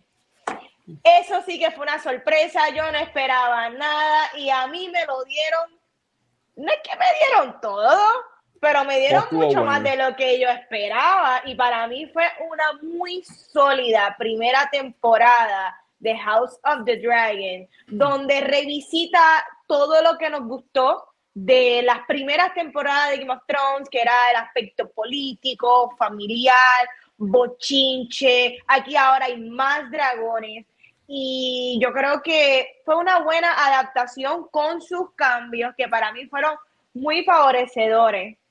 Eh, la adaptación fue muy buena de libro a serie. Los cambios que ¿Qué hubo? Lo acepté, me hicieron mucho sentido, me gustaron. Fueron mínimas las cosas que tuve issues y ninguna de ellas me afectaron. Eh, el yo disfrutarme de por fin, luego del desastre que hubo, contenido de Game of Thrones bueno. Así que definitivamente House of Dragon tenía que estar en mi top 10 y le pertenece el lugar número 4. Quiero saber el número 4 de ustedes. Y esa, y esa fue de las pocas que también se repitieron. Que Vanetti bueno, no, esto es un spoiler, pero este y yo pues, pusimos a House of the Dragon en esta yes. Gabriel no, Gabriel no. Yo no, yo la mencioné, a mí me encantó la serie, pero como esto es una mezcla, hay muchas películas que ganaron por encima de TV shows. Mira, mi número 4 no es una serie, no es, un tele, no, una, no, no es una serie de televisión, no es una película, es Pop Culture Events. Así que esto iba con lo que Van a preguntar al principio de los mini awards con Viral Moments y tuvo un empate de dos momentos que acapararon Pop Culture. Y es Don't Worry Darling y el bofetón de Will Smith. Todas las semanas, eso era, Dios, vamos a empezar con, ok, vamos a empezar con la que empezó al principio del año, el bofetón. Como alguien que ama los Oscars, que lleva viendo los Oscars desde 1998, eso fue un momento que cuando él se para y pasó, todo el mundo, incluyéndome a mí, que yo tenía un Oscar party, decía, ah, está cool, esto fue un bit, right? Porque eso no pasa en los Oscars. Y de momento todo el mundo realizó, what? Mira, esto fue el Talk of the Town por meses. Este Will Smith was banned from the Academy por 10 años. Él no puede ir a ningún evento de la academia por 10 años. Él renunció a su membresía de la academia. Este, y fue un momento bien, fue el, el, La La Land Envelope Gate de este año, right? Es un momento bien triste. Como fan de los Oscars, es un momento triste. Yo no soy, yo relajo y todo en películas y whatever, pero en la vida real yo no soy este, un amante de la violencia. Este, y eso a mí no me gustó lo que sucedió. Este, podemos hablar las cosas, pero eso fue un momento que fue un pop culture moment. Y el, el, martes en los Golden Globes, varias gente le hizo burla, incluyendo Eddie Murphy, que fue el mejor. Le quedó, de show, le quedó. Definitivamente. Y segundo, eh, Iván y yo estuvimos pendientes a esto por meses, el drama de Don't Worry Darling. O sea, todo desde las peleas on set, desde Venice y Cannes, este, Miss Flow llegando en su outfit violeta mientras el press screening estaba pasando, ella dijo, yo no voy a estar ahí, y ella llegó en pleno press screening y todas las cámaras y todos los medios se olvidaron del press screening y se fueron con ella, que es el famoso video de ella con el trago caminando con su ropa violeta, este las famosas fotos de ella y Olivia en cada esquina, porque ya no se podían ni ver. Um, Spitgate. Mano, qué dos momentos de pop culture, de verdad. Fueron dos momentos. A mí me encanta pop culture. Este, y fueron dos momentazos del 2022. El slap y Don't Worry Darling drama. Que el de hecho, el drama de Don't Worry Darling estuvo mejor que toda la película de Don't Worry Darling. Así que yo necesito una, un, un, documentary o una biografía de todo el drama de Don't Worry Darling en algún momento. Will Smith sacó Emancipation, yo no la he visto. ¿Tú crees que Will Smith puede darle tomar? No, para nada, yo la vi, la, la, película no es buena. Ah, qué mal. Yo también la vi, no me gustó para nada. Para nada. La película no está buena. Ok, qué bueno que no la he visto. Apple TV ah, tiene muchas cosas con actores buenos, pero al parecer no son muy buenas que digamos. Este, mi número 4. Eh, yo mencioné que en esta lista de top 10 del año iba a tener dos videojuegos eh, y aunque en un momento esto estuvo en número uno, terminó en mi lista, terminó subiendo hasta el número cuatro y lo es God of War Ragnarok. Eh, mm. segundo, este segundo juego, que me ganó el segundo juego, es como el sexto de la historia de God of War. Eh, a mí me encantó. Yo, yo jugué la versión de PS5 de él. Es una secuela directa al juego de 2018 que salió. Ah, Christopher Judge es el que hace de, de Kratos, que ganó como mejor actor en los Game Awards. También Sony le metió súper cabrón. Y Deborah Ann Wall, que la podemos conocer de Devil o la serie de los vampiros, esta que daban en HBO, Showtime o whatever, es la que hace de Luffy, que es la mamá de, de Sony, la esposa de Kratos. O sea, verdad que este juego estuvo espectacular, es hermoso. Eh, no ganó juego del año en los Game Awards, pero muchos medios sí lo han llamado su juego del año. Para mí fue el mejor juego del 2022. So, en verdad, este, si les gustan los videojuegos, si te gusta God of War, te sugiero que le metas a este juego. Este, God of War Ragnarok es mi número 4 del año 2022. Entonces, entrando al top 3 ya. Vale, vamos, a buen ritmo. vamos a buen ritmo y estamos a buen tiempo. Así que mira, mi número 3 es una película que resonó muchísimo conmigo y es que, como dice Guillermo del Toro, animation is cinema. Animation is not a genre for kids, it's a medium. Y para mí, si hubo algo que cambió mi 2022 para bien, fue Guillermo del Toro Pinocchio. Yo amé esta película, yo amo las canciones, yo amo esta versión de, Pino, de Pinocho. Me encantó el, el, stop motion, se veía impecable, se veía real. es un avance increíble en lo que podemos ver eh, en el cine y tantos años haciendo esta película que para mí nunca se va a poder recuperar lo que probablemente costó porque aquí está todo el mundo ¿sabes? Los mejores artistas de, stop motion que te podrías imaginar, todo el mundo trabajó en este proyecto por más de una década y definitivamente, si tú amas el cine, tú no aprecias esta película, yo no sé qué decirte, para mí esto es un masterpiece y para mí va a ser una película que por muchos años se va a convertir en un classic, eh, no tan solo de animación, stop motion, pero de Guillermo del Toro, porque esta película se hizo con un amor increíble y es imposible que no traspase la pantalla. Y eso es lo que es el cine para mí, que lo que esté invocando en ella traspase y te llegue. Y esta película para mí, con este es mi top 3. Yo la amo.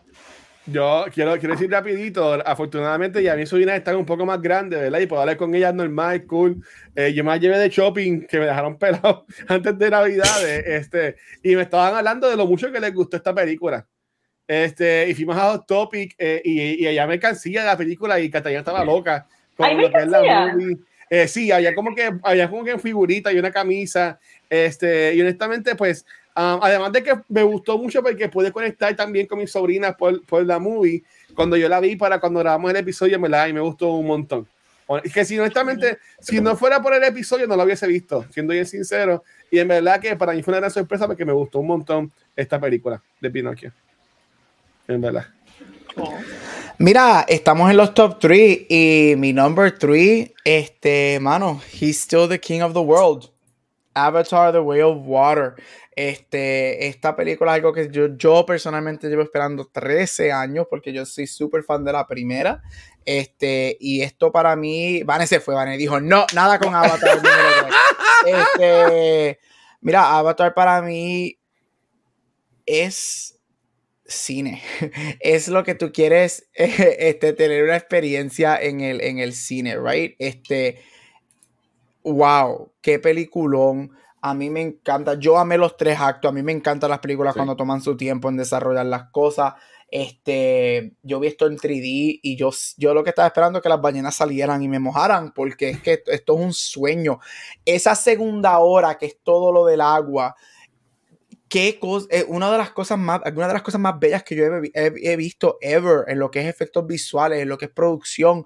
Este, mano, y no dudemos de freaking Cameron. Ya la película va para 1.8 billones. Se espera que a final del mes o a principios de febrero cruce los 2 billones de dólares. Se espera que termine en el top 5, si no en el top 3 de las películas que más dinero ha hecho ever.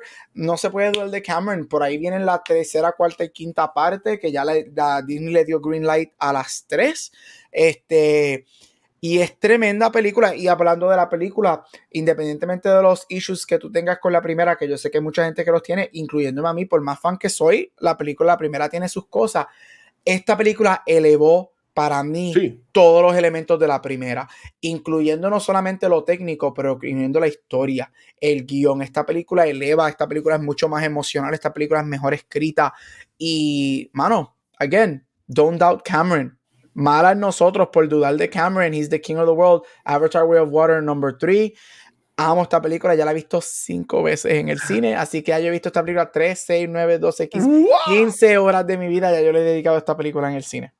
Wow, y lo voy a decir, no va a ser la última vez que hablemos en este top 10 de esta película. Este, mi top 3, mi número 3 del año 2022 no es Avatar de Way of Water, pero sí lo es una película que honestamente yo fui a ver porque ese día eh, hubo un tiempo que eh, The Finance me invitaban muchos screenings y eran como que lunes a las 6 que yo salía de, de trabajar y arrancaba, llegaba a tiempo siempre a, a, Fine Arts. Y este día como que yo no iba ahí, estaba como que un día bien malo. Me fui a esta película porque pensaba que iba a ser una comedia, algo bien chulito. Eh, terminé llorando como un pendejo toda la película. Eh, y estoy hablando de Marcel, The Shell with Shoes On. Eh, yo amo a Marcel. Este, si fuera para mí, me haría un tatuaje en mi corazón de, de Marcel, honestamente, este, a mí me encantó. Eh, Jenny Slate, que en el caso mío, yo nada más la conozco de Parks and Rec, como la hermana de John Raffio. Este, pero honestamente yo amo este muñequito. Eh, después que vi la película, busqué en YouTube todas las entrevistas de ella, todos los clips que habían hecho, porque esto era, era antes, como mencionó Gabriel, es un, es un libro. Este, pero honestamente, ahí me encantó. Una espectacular sorpresa, porque este año 2022 yo sí veo muchos trailers, pero fue año en que menos trailers vi de las películas que iba a ver y honestamente fue una espectacular sorpresa, me gustó un montón, este, si aún no han visto Marcel, sugiero que la vean, honestamente, eh, Gabriel la puse en su lista, yo la puse en mi lista, este, y en verdad para mí es de lo mejor de 2022, Marcel es mi número 3 para este año 2022. Vane, tu top 2. ¿Cuál es tu número 2? Ay, ya se está apretando mucho. Y es que, gente, ¿ustedes creían que yo iba a meter a The Batman en mi top 10? ¿Sabes que iba a meter The Batman? Y es que yo he estado bien decepcionada de DC, pero con The Batman no. De verdad que a mí me gustó muchísimo esta película que nos trajo Matt Reeves. Para mí, para mí es la mejor película de superhéroe que salió en 2022. Eh, este es el Batman que nadie quería, pero que yo creo que era justamente lo que tenía que salir. Yo creo lo que, necesitábamos. Es un, take, interesante, nuevo. Eh, es un gloomy, depresivo. Eh, yo creo que es todo lo que está en los cómics, este Batman lo tiene y estoy muy interesada en crecer con este Batman y ver qué va a suceder con él y cómo él va cambiando. Eh, dentro de la película vimos cómo él comenzó y vimos eh, cómo él se está yendo por un lado un poquito más optimista y la manera en que él está viendo ahora su propósito. Y yo creo que el arco eh, me gustó mucho. Y dentro de las películas que duraron tres horas eh, del 2022, esta fue una de ellas que me gocé muchísimo y la experiencia del cine fue increíble. Y Colin Farrell se robó también esta película, así que como Gabriel dijo, ha tenido un excelente año, lleva 3 de 3. Eh, tristemente hay mucha competencia en lo que son los el award circuit, eh, pero wow, The Batman, la mejor película de superhéroes del 2022, no me importa lo que digan. Y ya confirmaron que la serie de Pingüinos, que empieza a grabar el mes que viene, en febrero, eh, va a ser una precuela de la segunda parte. La, la, serie de Pingüinos va a terminar básicamente para empezar la segunda película. Y la semana que viene, Matt Reeves se reúne con James Gunn para oficializar el futuro de las películas de Batman y, y, y release los statements de qué va a pasar con Batman. ojalá, ojalá sea para bien porque a mí me gustó un montón, honestamente.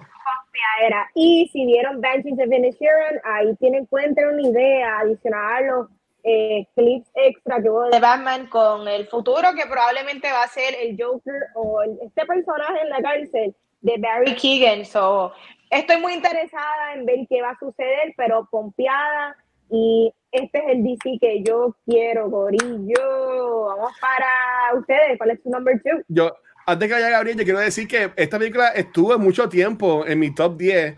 Esta madrugada hasta que salió. Pues esta película por mucho tiempo estuvo en mi, en mi Y definitivamente es la mejor película de superhéroes del 2022. Sí, sí, by far, by far. hay que darse la DC. Hay que darse la DC. Mira, mi número dos, la película post-COVID que oficialmente salvó el cine, Top Gun Maverick. Esta película ya desde que salió, yo la fui a ver al cine, creo que fueron siete veces. Yo me la compré en 4K y ya yo la he visto más de 10 veces desde que me la compré. Eso ya yo estoy creo que close to 20 times desde que esta película salió. A este poco menos de un año yo no sé por qué a mí, yo critico mucho los macho movies y uh, hombres, que men are trash. Sin embargo, a mí también me gusta mucho el macho film. Este, y esta película me encantó. Esta película no solamente es excelente, creo que, Watcher, tú lo dijiste, esta película fue la una de las sorpresas del año, especialmente porque esta película básicamente fue un trailer por tres años. porque el primer trailer de esta película fue en el 2019. Era horrible, este, cansaba. Y Tom Cruise dijo, mira, no, esta película, si no es el cine, yo no la voy a tirar. Y Tom Cruise y Scientology tienen el poder de cejarle el vote y no, y no soltar nada que él no quiera hasta que él diga, este, mano, qué peliculón. Esto también es una, este año fue muy bueno para demostrar que tú puedes tener blockbusters con películas buenas. Y Top Gun es un ejemplo de eso. Para mí todos los elementos de esta película son excelentes, los visuales y lo técnico ni se diga, right? Esta película para mí es el frontrunner en categorías como sonido y cinematografía en los Oscars. La canción. Este, el hecho de que Tom Cruise está loco, este, no solamente para él hacer sus stunts, él dice, si tú quieres estar en mis películas, tú vas a entrenar y tú vas a volar un avión y yo te voy a poner una cámara y tú te vas a grabar tú mismo volando un jodido F-18. Este, y eso toma guts y tener cojones de verdad. Este, esta película también es bien emocional. Esa escena, esta película le hace un tributo excelente a Val Kilmer, que hemos hablado de él aquí. Sabemos que él posiblemente pasen varias cosas en los próximos dos, dos o tres años. Este, y él es una leyenda de los 80s y 90s, uno de los Batmans este, de la historia. Y esa escena es bien heartfelt. La relación con, con Jennifer Connery, obviamente el tributo a Goose Rooster, esa historia es espectacular. creo que Watcher, tú lo dijiste al principio, esta película, hemos visto mucha nostalgia en los últimos 5 o 6 años, ¿right? Y hemos visto películas que han hecho muy bien el balance de nostalgia. Diría que Ghostbusters fue, hizo eso muy bien, pero yo creo que Top Gun perfeccionó lo que pues es el balance de la nostalgia con lo nuevo. Y tú sabes que la película es buena cuando tú entras a ver esta película, por lo menos yo entré a ver esta película por el efecto nostalgia, sin embargo, salí no solamente amando eso, sino amando los personajes nuevos. Yo quería que ellos sobrevivieran. A mí me importaba lo que pasaran por eso. A mí me gustaba este rivalry de Hangman con Rooster. Este, me encanta todo eso. So, Top Gun para mí, usted tenga mi segunda película favorita del año, mi segunda favorita en esta lista de las top 10 ah, cosas del, del 2022. Y mano, Tom Cruise, wow movie star. ¿Se acuerdan de los movie stars que casi no existen? Movie fucking star. Top Gun Maverick, my number two. Mira, tienes, toda razón, Gabriel. Este, y voy a ir con mi número dos. Y puede que esta, esto sorprenda a muchas personas por declaraciones que he hecho aquí en pasados podcasts. Pero mi número dos y la última cosa, bueno, la última cosa que dos personas mencionaron en este podcast lo es Avatar, The Shape of The Way of Water. Es mi número dos. The Shape of Water. Sí, sí, sí, sí, Yo iba, a decir, este, por mucho tiempo yo dije que este era mi número uno. Y siendo bien sincero, cuando yo cerré, era mi número uno. Pero mientras estuve acostado como sea a las 3 de la mañana, yo dije, pero mano, me, tenía en la mente que era número uno fue una película que yo fui a ver más al cine que esta. Avatar, yo solamente la iba a ver una vez al cine. La quiero ver una segunda vez, pero, pero la película que es mi número uno, la fui a ver más veces y dije, no. Si nada más he visto una vez Avatar es por algo, vamos a apoyar el número dos. Este, como dijo Gabriel, no tengo que añadir mucho. James Cameron es un dios, hay que decirlo ese cabrón con una cámara, la historia. Porque digo historia, porque aunque mucha gente dice que lo de escribir es lo, lo menos bueno de él, este, aunque es muy bueno como quiera, yo entiendo que la historia de esta película estuvo muy buena. Eh, yo tenía miedo con esta cosa de que iban a presentar los, hijos, esta, generación nueva, ¿verdad? Pero yo entiendo que fue muy, muy, muy buena. Este, traen a Kiri, este, traen de nuevo, reviven a, a Quaritch. Y em, honestamente, esta película yo la, quiero ver más. Creo que la pongan en Disney Plus y la ponen como para Navidades, para seguir sacándole jugo en el cine. Pero honestamente, a todo el mundo se lo he dicho, dura tres horas, pero tienes que ver Avatar. Y si la vas a ver, tienes que verla en IMAX 3D. sea, no, no, no, no es una falta de respeto que tú veas esta película en otra cosa que no sea en IMAX 3D, honestamente, es algo espectacular. Es algo espectacular. Y yo entiendo que esa, con la que Gary mencionó que estoy con Maverick, son dos de las películas que para mí salvaron este cine. Ahora mismo está subiendo ya en, en dos meses. Está ya este, en el top 10 de las películas más taquilleras de todos los tiempos. Para mí, que va a terminar como en la, número, en la posición número 4, que es algo súper um, este, impresionante, especialmente impresionante, post-COVID. Especialmente eso, post eso, mismo, eso mismo, impresionante después de, después de la pandemia. So, honestamente, yo empiezo que sí. Mi número dos para este año 2022 lo fue Avatar, The Shape of You. No, The, the Way of Water. Este, Vane, antes de decir tu número uno, ¿tienes que hacer tu recap de la, de la 10 hasta llegar a tu número uno?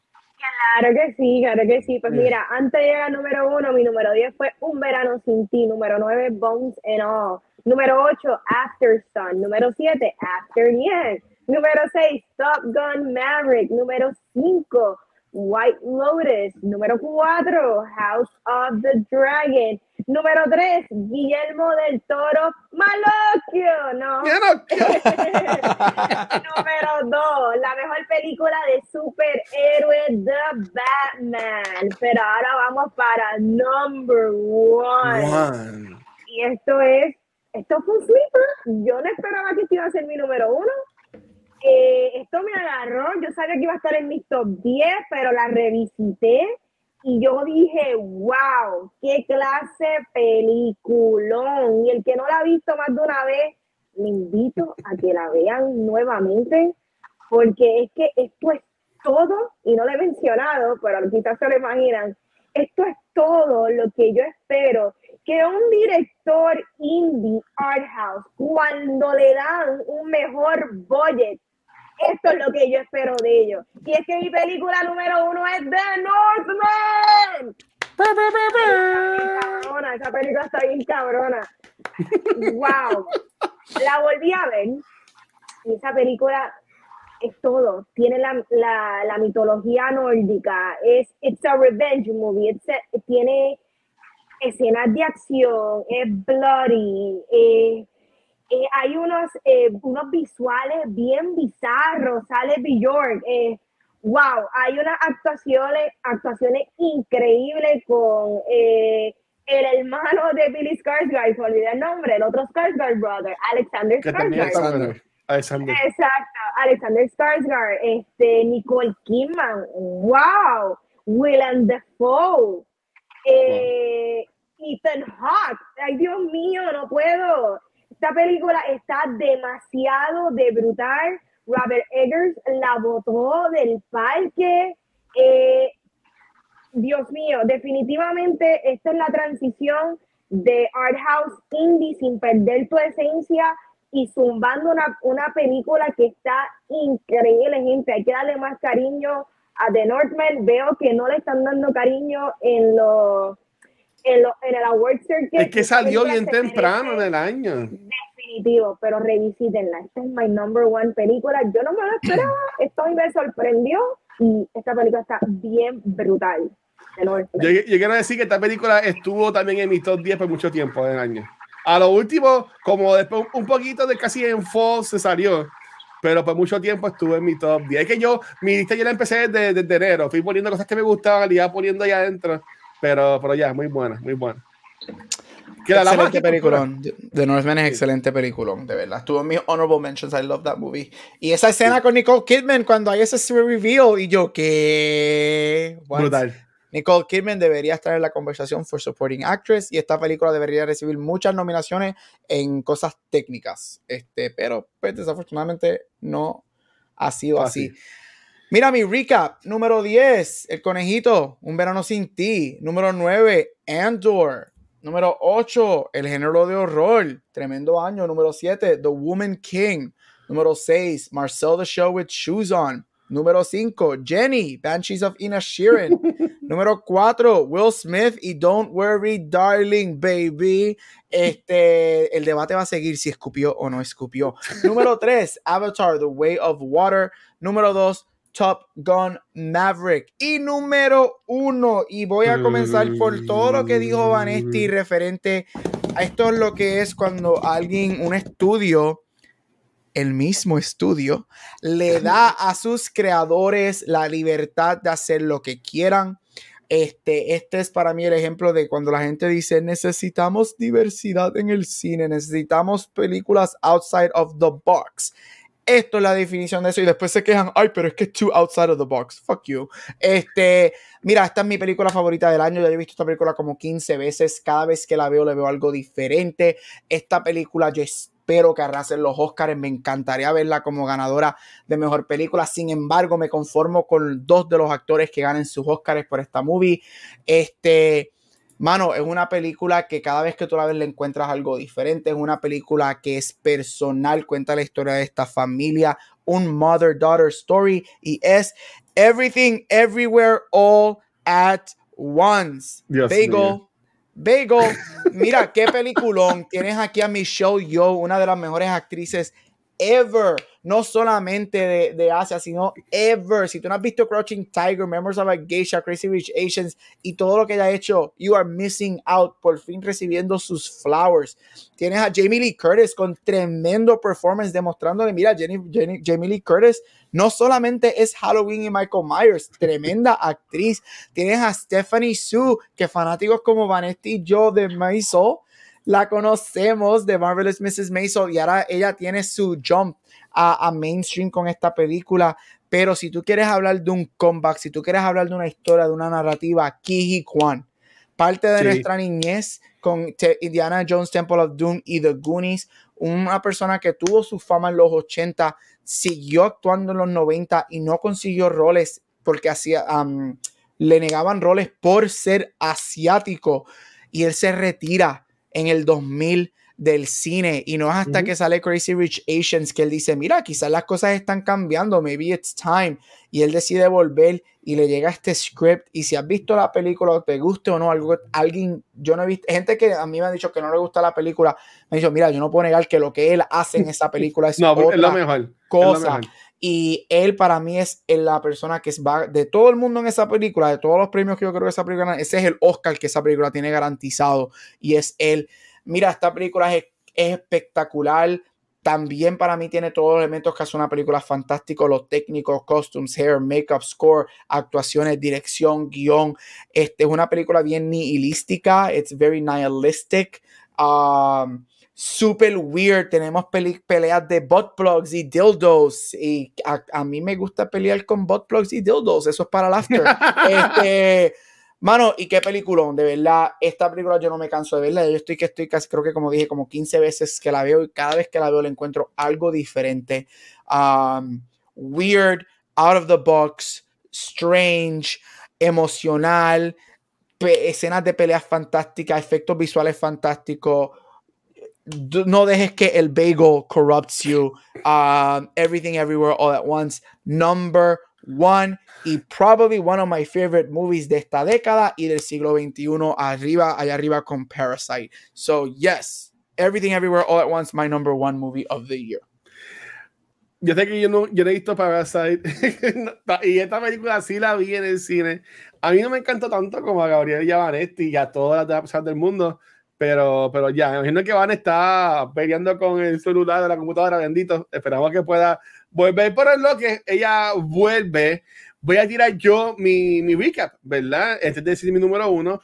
Mi número 10 fue The Last of Us Part 1, eh, parte de la secuencia que jugué de nuevo los dos juegos para entonces meter acá eh, de mano que viene la serie ahora el domingo. Mi número 9, la temporada última que salió de Stranger Things acá en Netflix. Mi número 8 fue Peacemaker con el mejor intro, la mejor canción, el mejor baile de intro sequence de todos los tiempos. Mi número 7 fue House of the Dragon, uh, espectacular también. Mi número 6 de 2022 lo fue la temporada nueva de The Boys, que estuvo espectacular con Soldier Boy, um, Homelander, Butcher, uh, Huey, todo el mundo. Mi número 5, la película favorita de Gabriel que él no quiere mencionar, Babylon. Llame esta mm. película, es verdad que es súper buena. Mi número 4 lo fue, lo es God of War Ragnarok. Mi número 3 es Marcel the, Shoes, the Shoes on. Mi número 2 es Avatar The Way of Water. Y Corillo, yo mencioné que había una película, había una cosa, la única cosa que Vanesti, Gabriel y yo, que los tres pusimos en nuestro top 10. Película que un momento estuvo número uno en mi lista, después estuvo número dos, después estuvo número tres, cuando estaba con Babylon, y terminó esta madrugada siendo número uno, porque honestamente fue una película que vi más veces en el cine que Avatar. Corillo, mi superhéroe. Yo dije que me faltaba un superhéroe más, ¿verdad? El verdadero superhéroe de todos los tiempos, Tom Cruise en Top Gun Maverick, es mi película número uno. Número uno. Número uno. Número uno. Me cago en Número uno del año 2022. Eh, esta película yo la amé. Esta película yo la vi en el cine en IMAX fácil tres veces. Este, eh, yo amo esta película. Era espectacular que cada vez que iba a esta película sí estaba lleno es lleno. este, en, tiempos de pandemia, en sala IMAX, que es gigantesca. Este, a mí me encantó, me encantaba ver a la gente reaccionando a esta película. Ese intro que tú lo pones, si lo pones al igual que con la Top Gun original, hasta se parecen y todo. Este, aunque yo digo que el personaje de Jennifer Connelly de seguro tiene que tirar droga o algo así por el estilo, porque sí, es la dueña de su barra, pero tiene una casa brutal, quiere un carro hijo de puta, quiere un bote, eso hello. Ella, hija de un, ella es un hija de un general, ella está hecha, está bueno, chavo. Pues, Nacho, general, yo quiero un sugar daddy que sea general también. Pero mira, este sí, traemos a, a Valkyrie nuevamente para ese cierre, ¿verdad? La historia de Iceman, tenemos a John Hamm, pero para mí, además de Tom Cruise, que pasó yo ya mismo, lo más que quiere para sacar esta película es que yo entiendo que esta película, después de dar nuevos aires, un nuevo auge a lo que es la carrera de Miles Teller. Miles Teller es un actor que a mí siempre me ha encantado mucho, obviamente lo, lo podemos conocer este, de. Dios mío, yo estoy aquí, yo tengo la cabeza ahí en otro lado. Este, drum, no, no Drumline, este, Whiplash. De, de, de, Whiplash, este, obviamente también ha tenido otras películas muy buenas, otras no tan buenas como Fantastic Four, pero yo entiendo que Master es un tremendo actor. Me gusta que lo hayan puesto como a, a supporting actor en esta película y no, y no me molestaría que haga más películas con él, con Hammond, que Glenn Power para mí es una estrella también me, gustaría verlo en más cosas. Este, honestamente, esta película es muy, muy bueno, pero Corillo, Tom Cruise. Vanetti y Gabriel han hablado de sus stunts, de cómo es, básicamente puede contar lo que sea, porque mira, él es el productor ejecutivo de sus películas. ¿Sabes? Él pone, él pone los chavos where his mouth is, ¿tú me entiendes? ¿Sabes? Y, y yo entiendo que él es, no quiero decir la última superestrella de cine, pero en cuanto a lo que es mainstream, blockbuster, yo te diría que Tom Cruise sí es la última superestrella en el cine que tú a veces sabes que ponen el nombre de la película y el nombre del actor. Hay veces que el nombre de Tom Cruise está más grande en el póster que el nombre de la película. Pero honestamente, tú a quien quieres ir a ver es a Tom Cruise. Este, Corillo, llame esta película. Eh, Tom Cruise, gracias.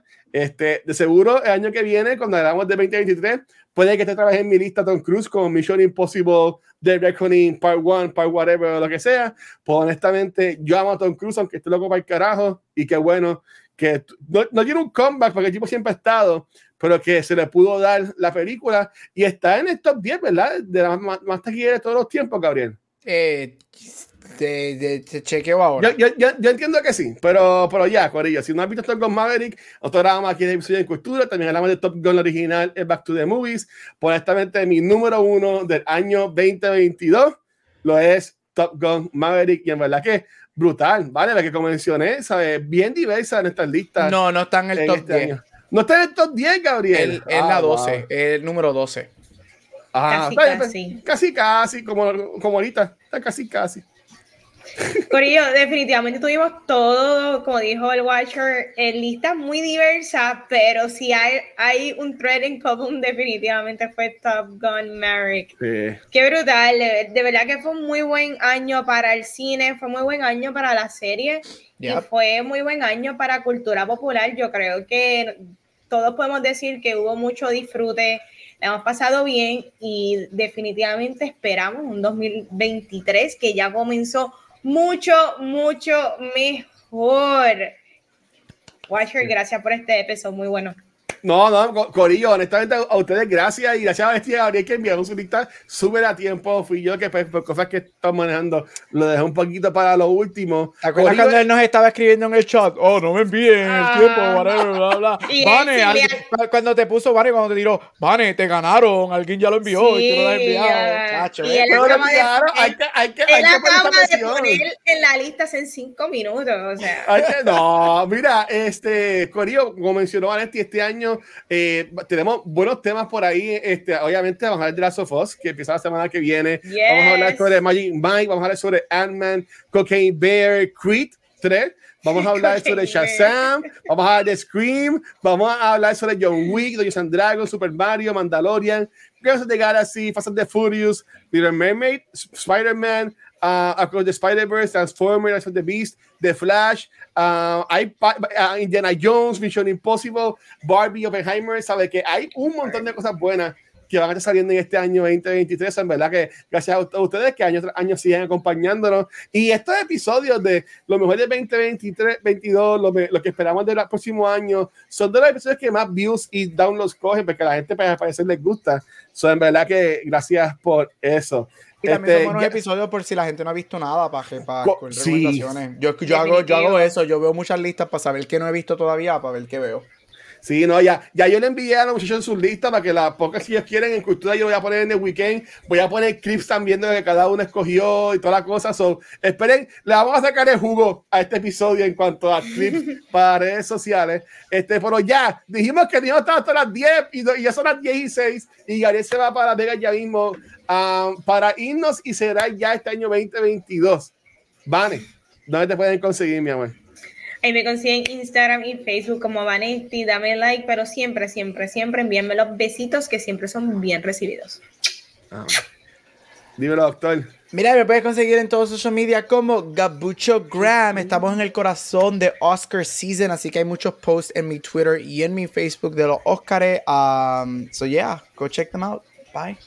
Sí, Corillo, y a mí me pueden conseguir como el Watcher en cualquier red social. Y escuchar secuencial nos pueden conseguir en cualquier programa de podcast, en cualquier red social como Facebook, Instagram y Twitter, uh, también nuestro canal de YouTube, por donde único nos pueden ver en vivo es acá en Twitch. Y aunque les voy a mentir con la imagen, esta semana sí grabamos el episodio número 100 de Noob Talks, que lo grabamos el martes. Y este, hoy pues, estamos grabando lo mejor del año 2022. No vamos a grabar el episodio de Beyond the Force, porque una son ya las 10 de la noche.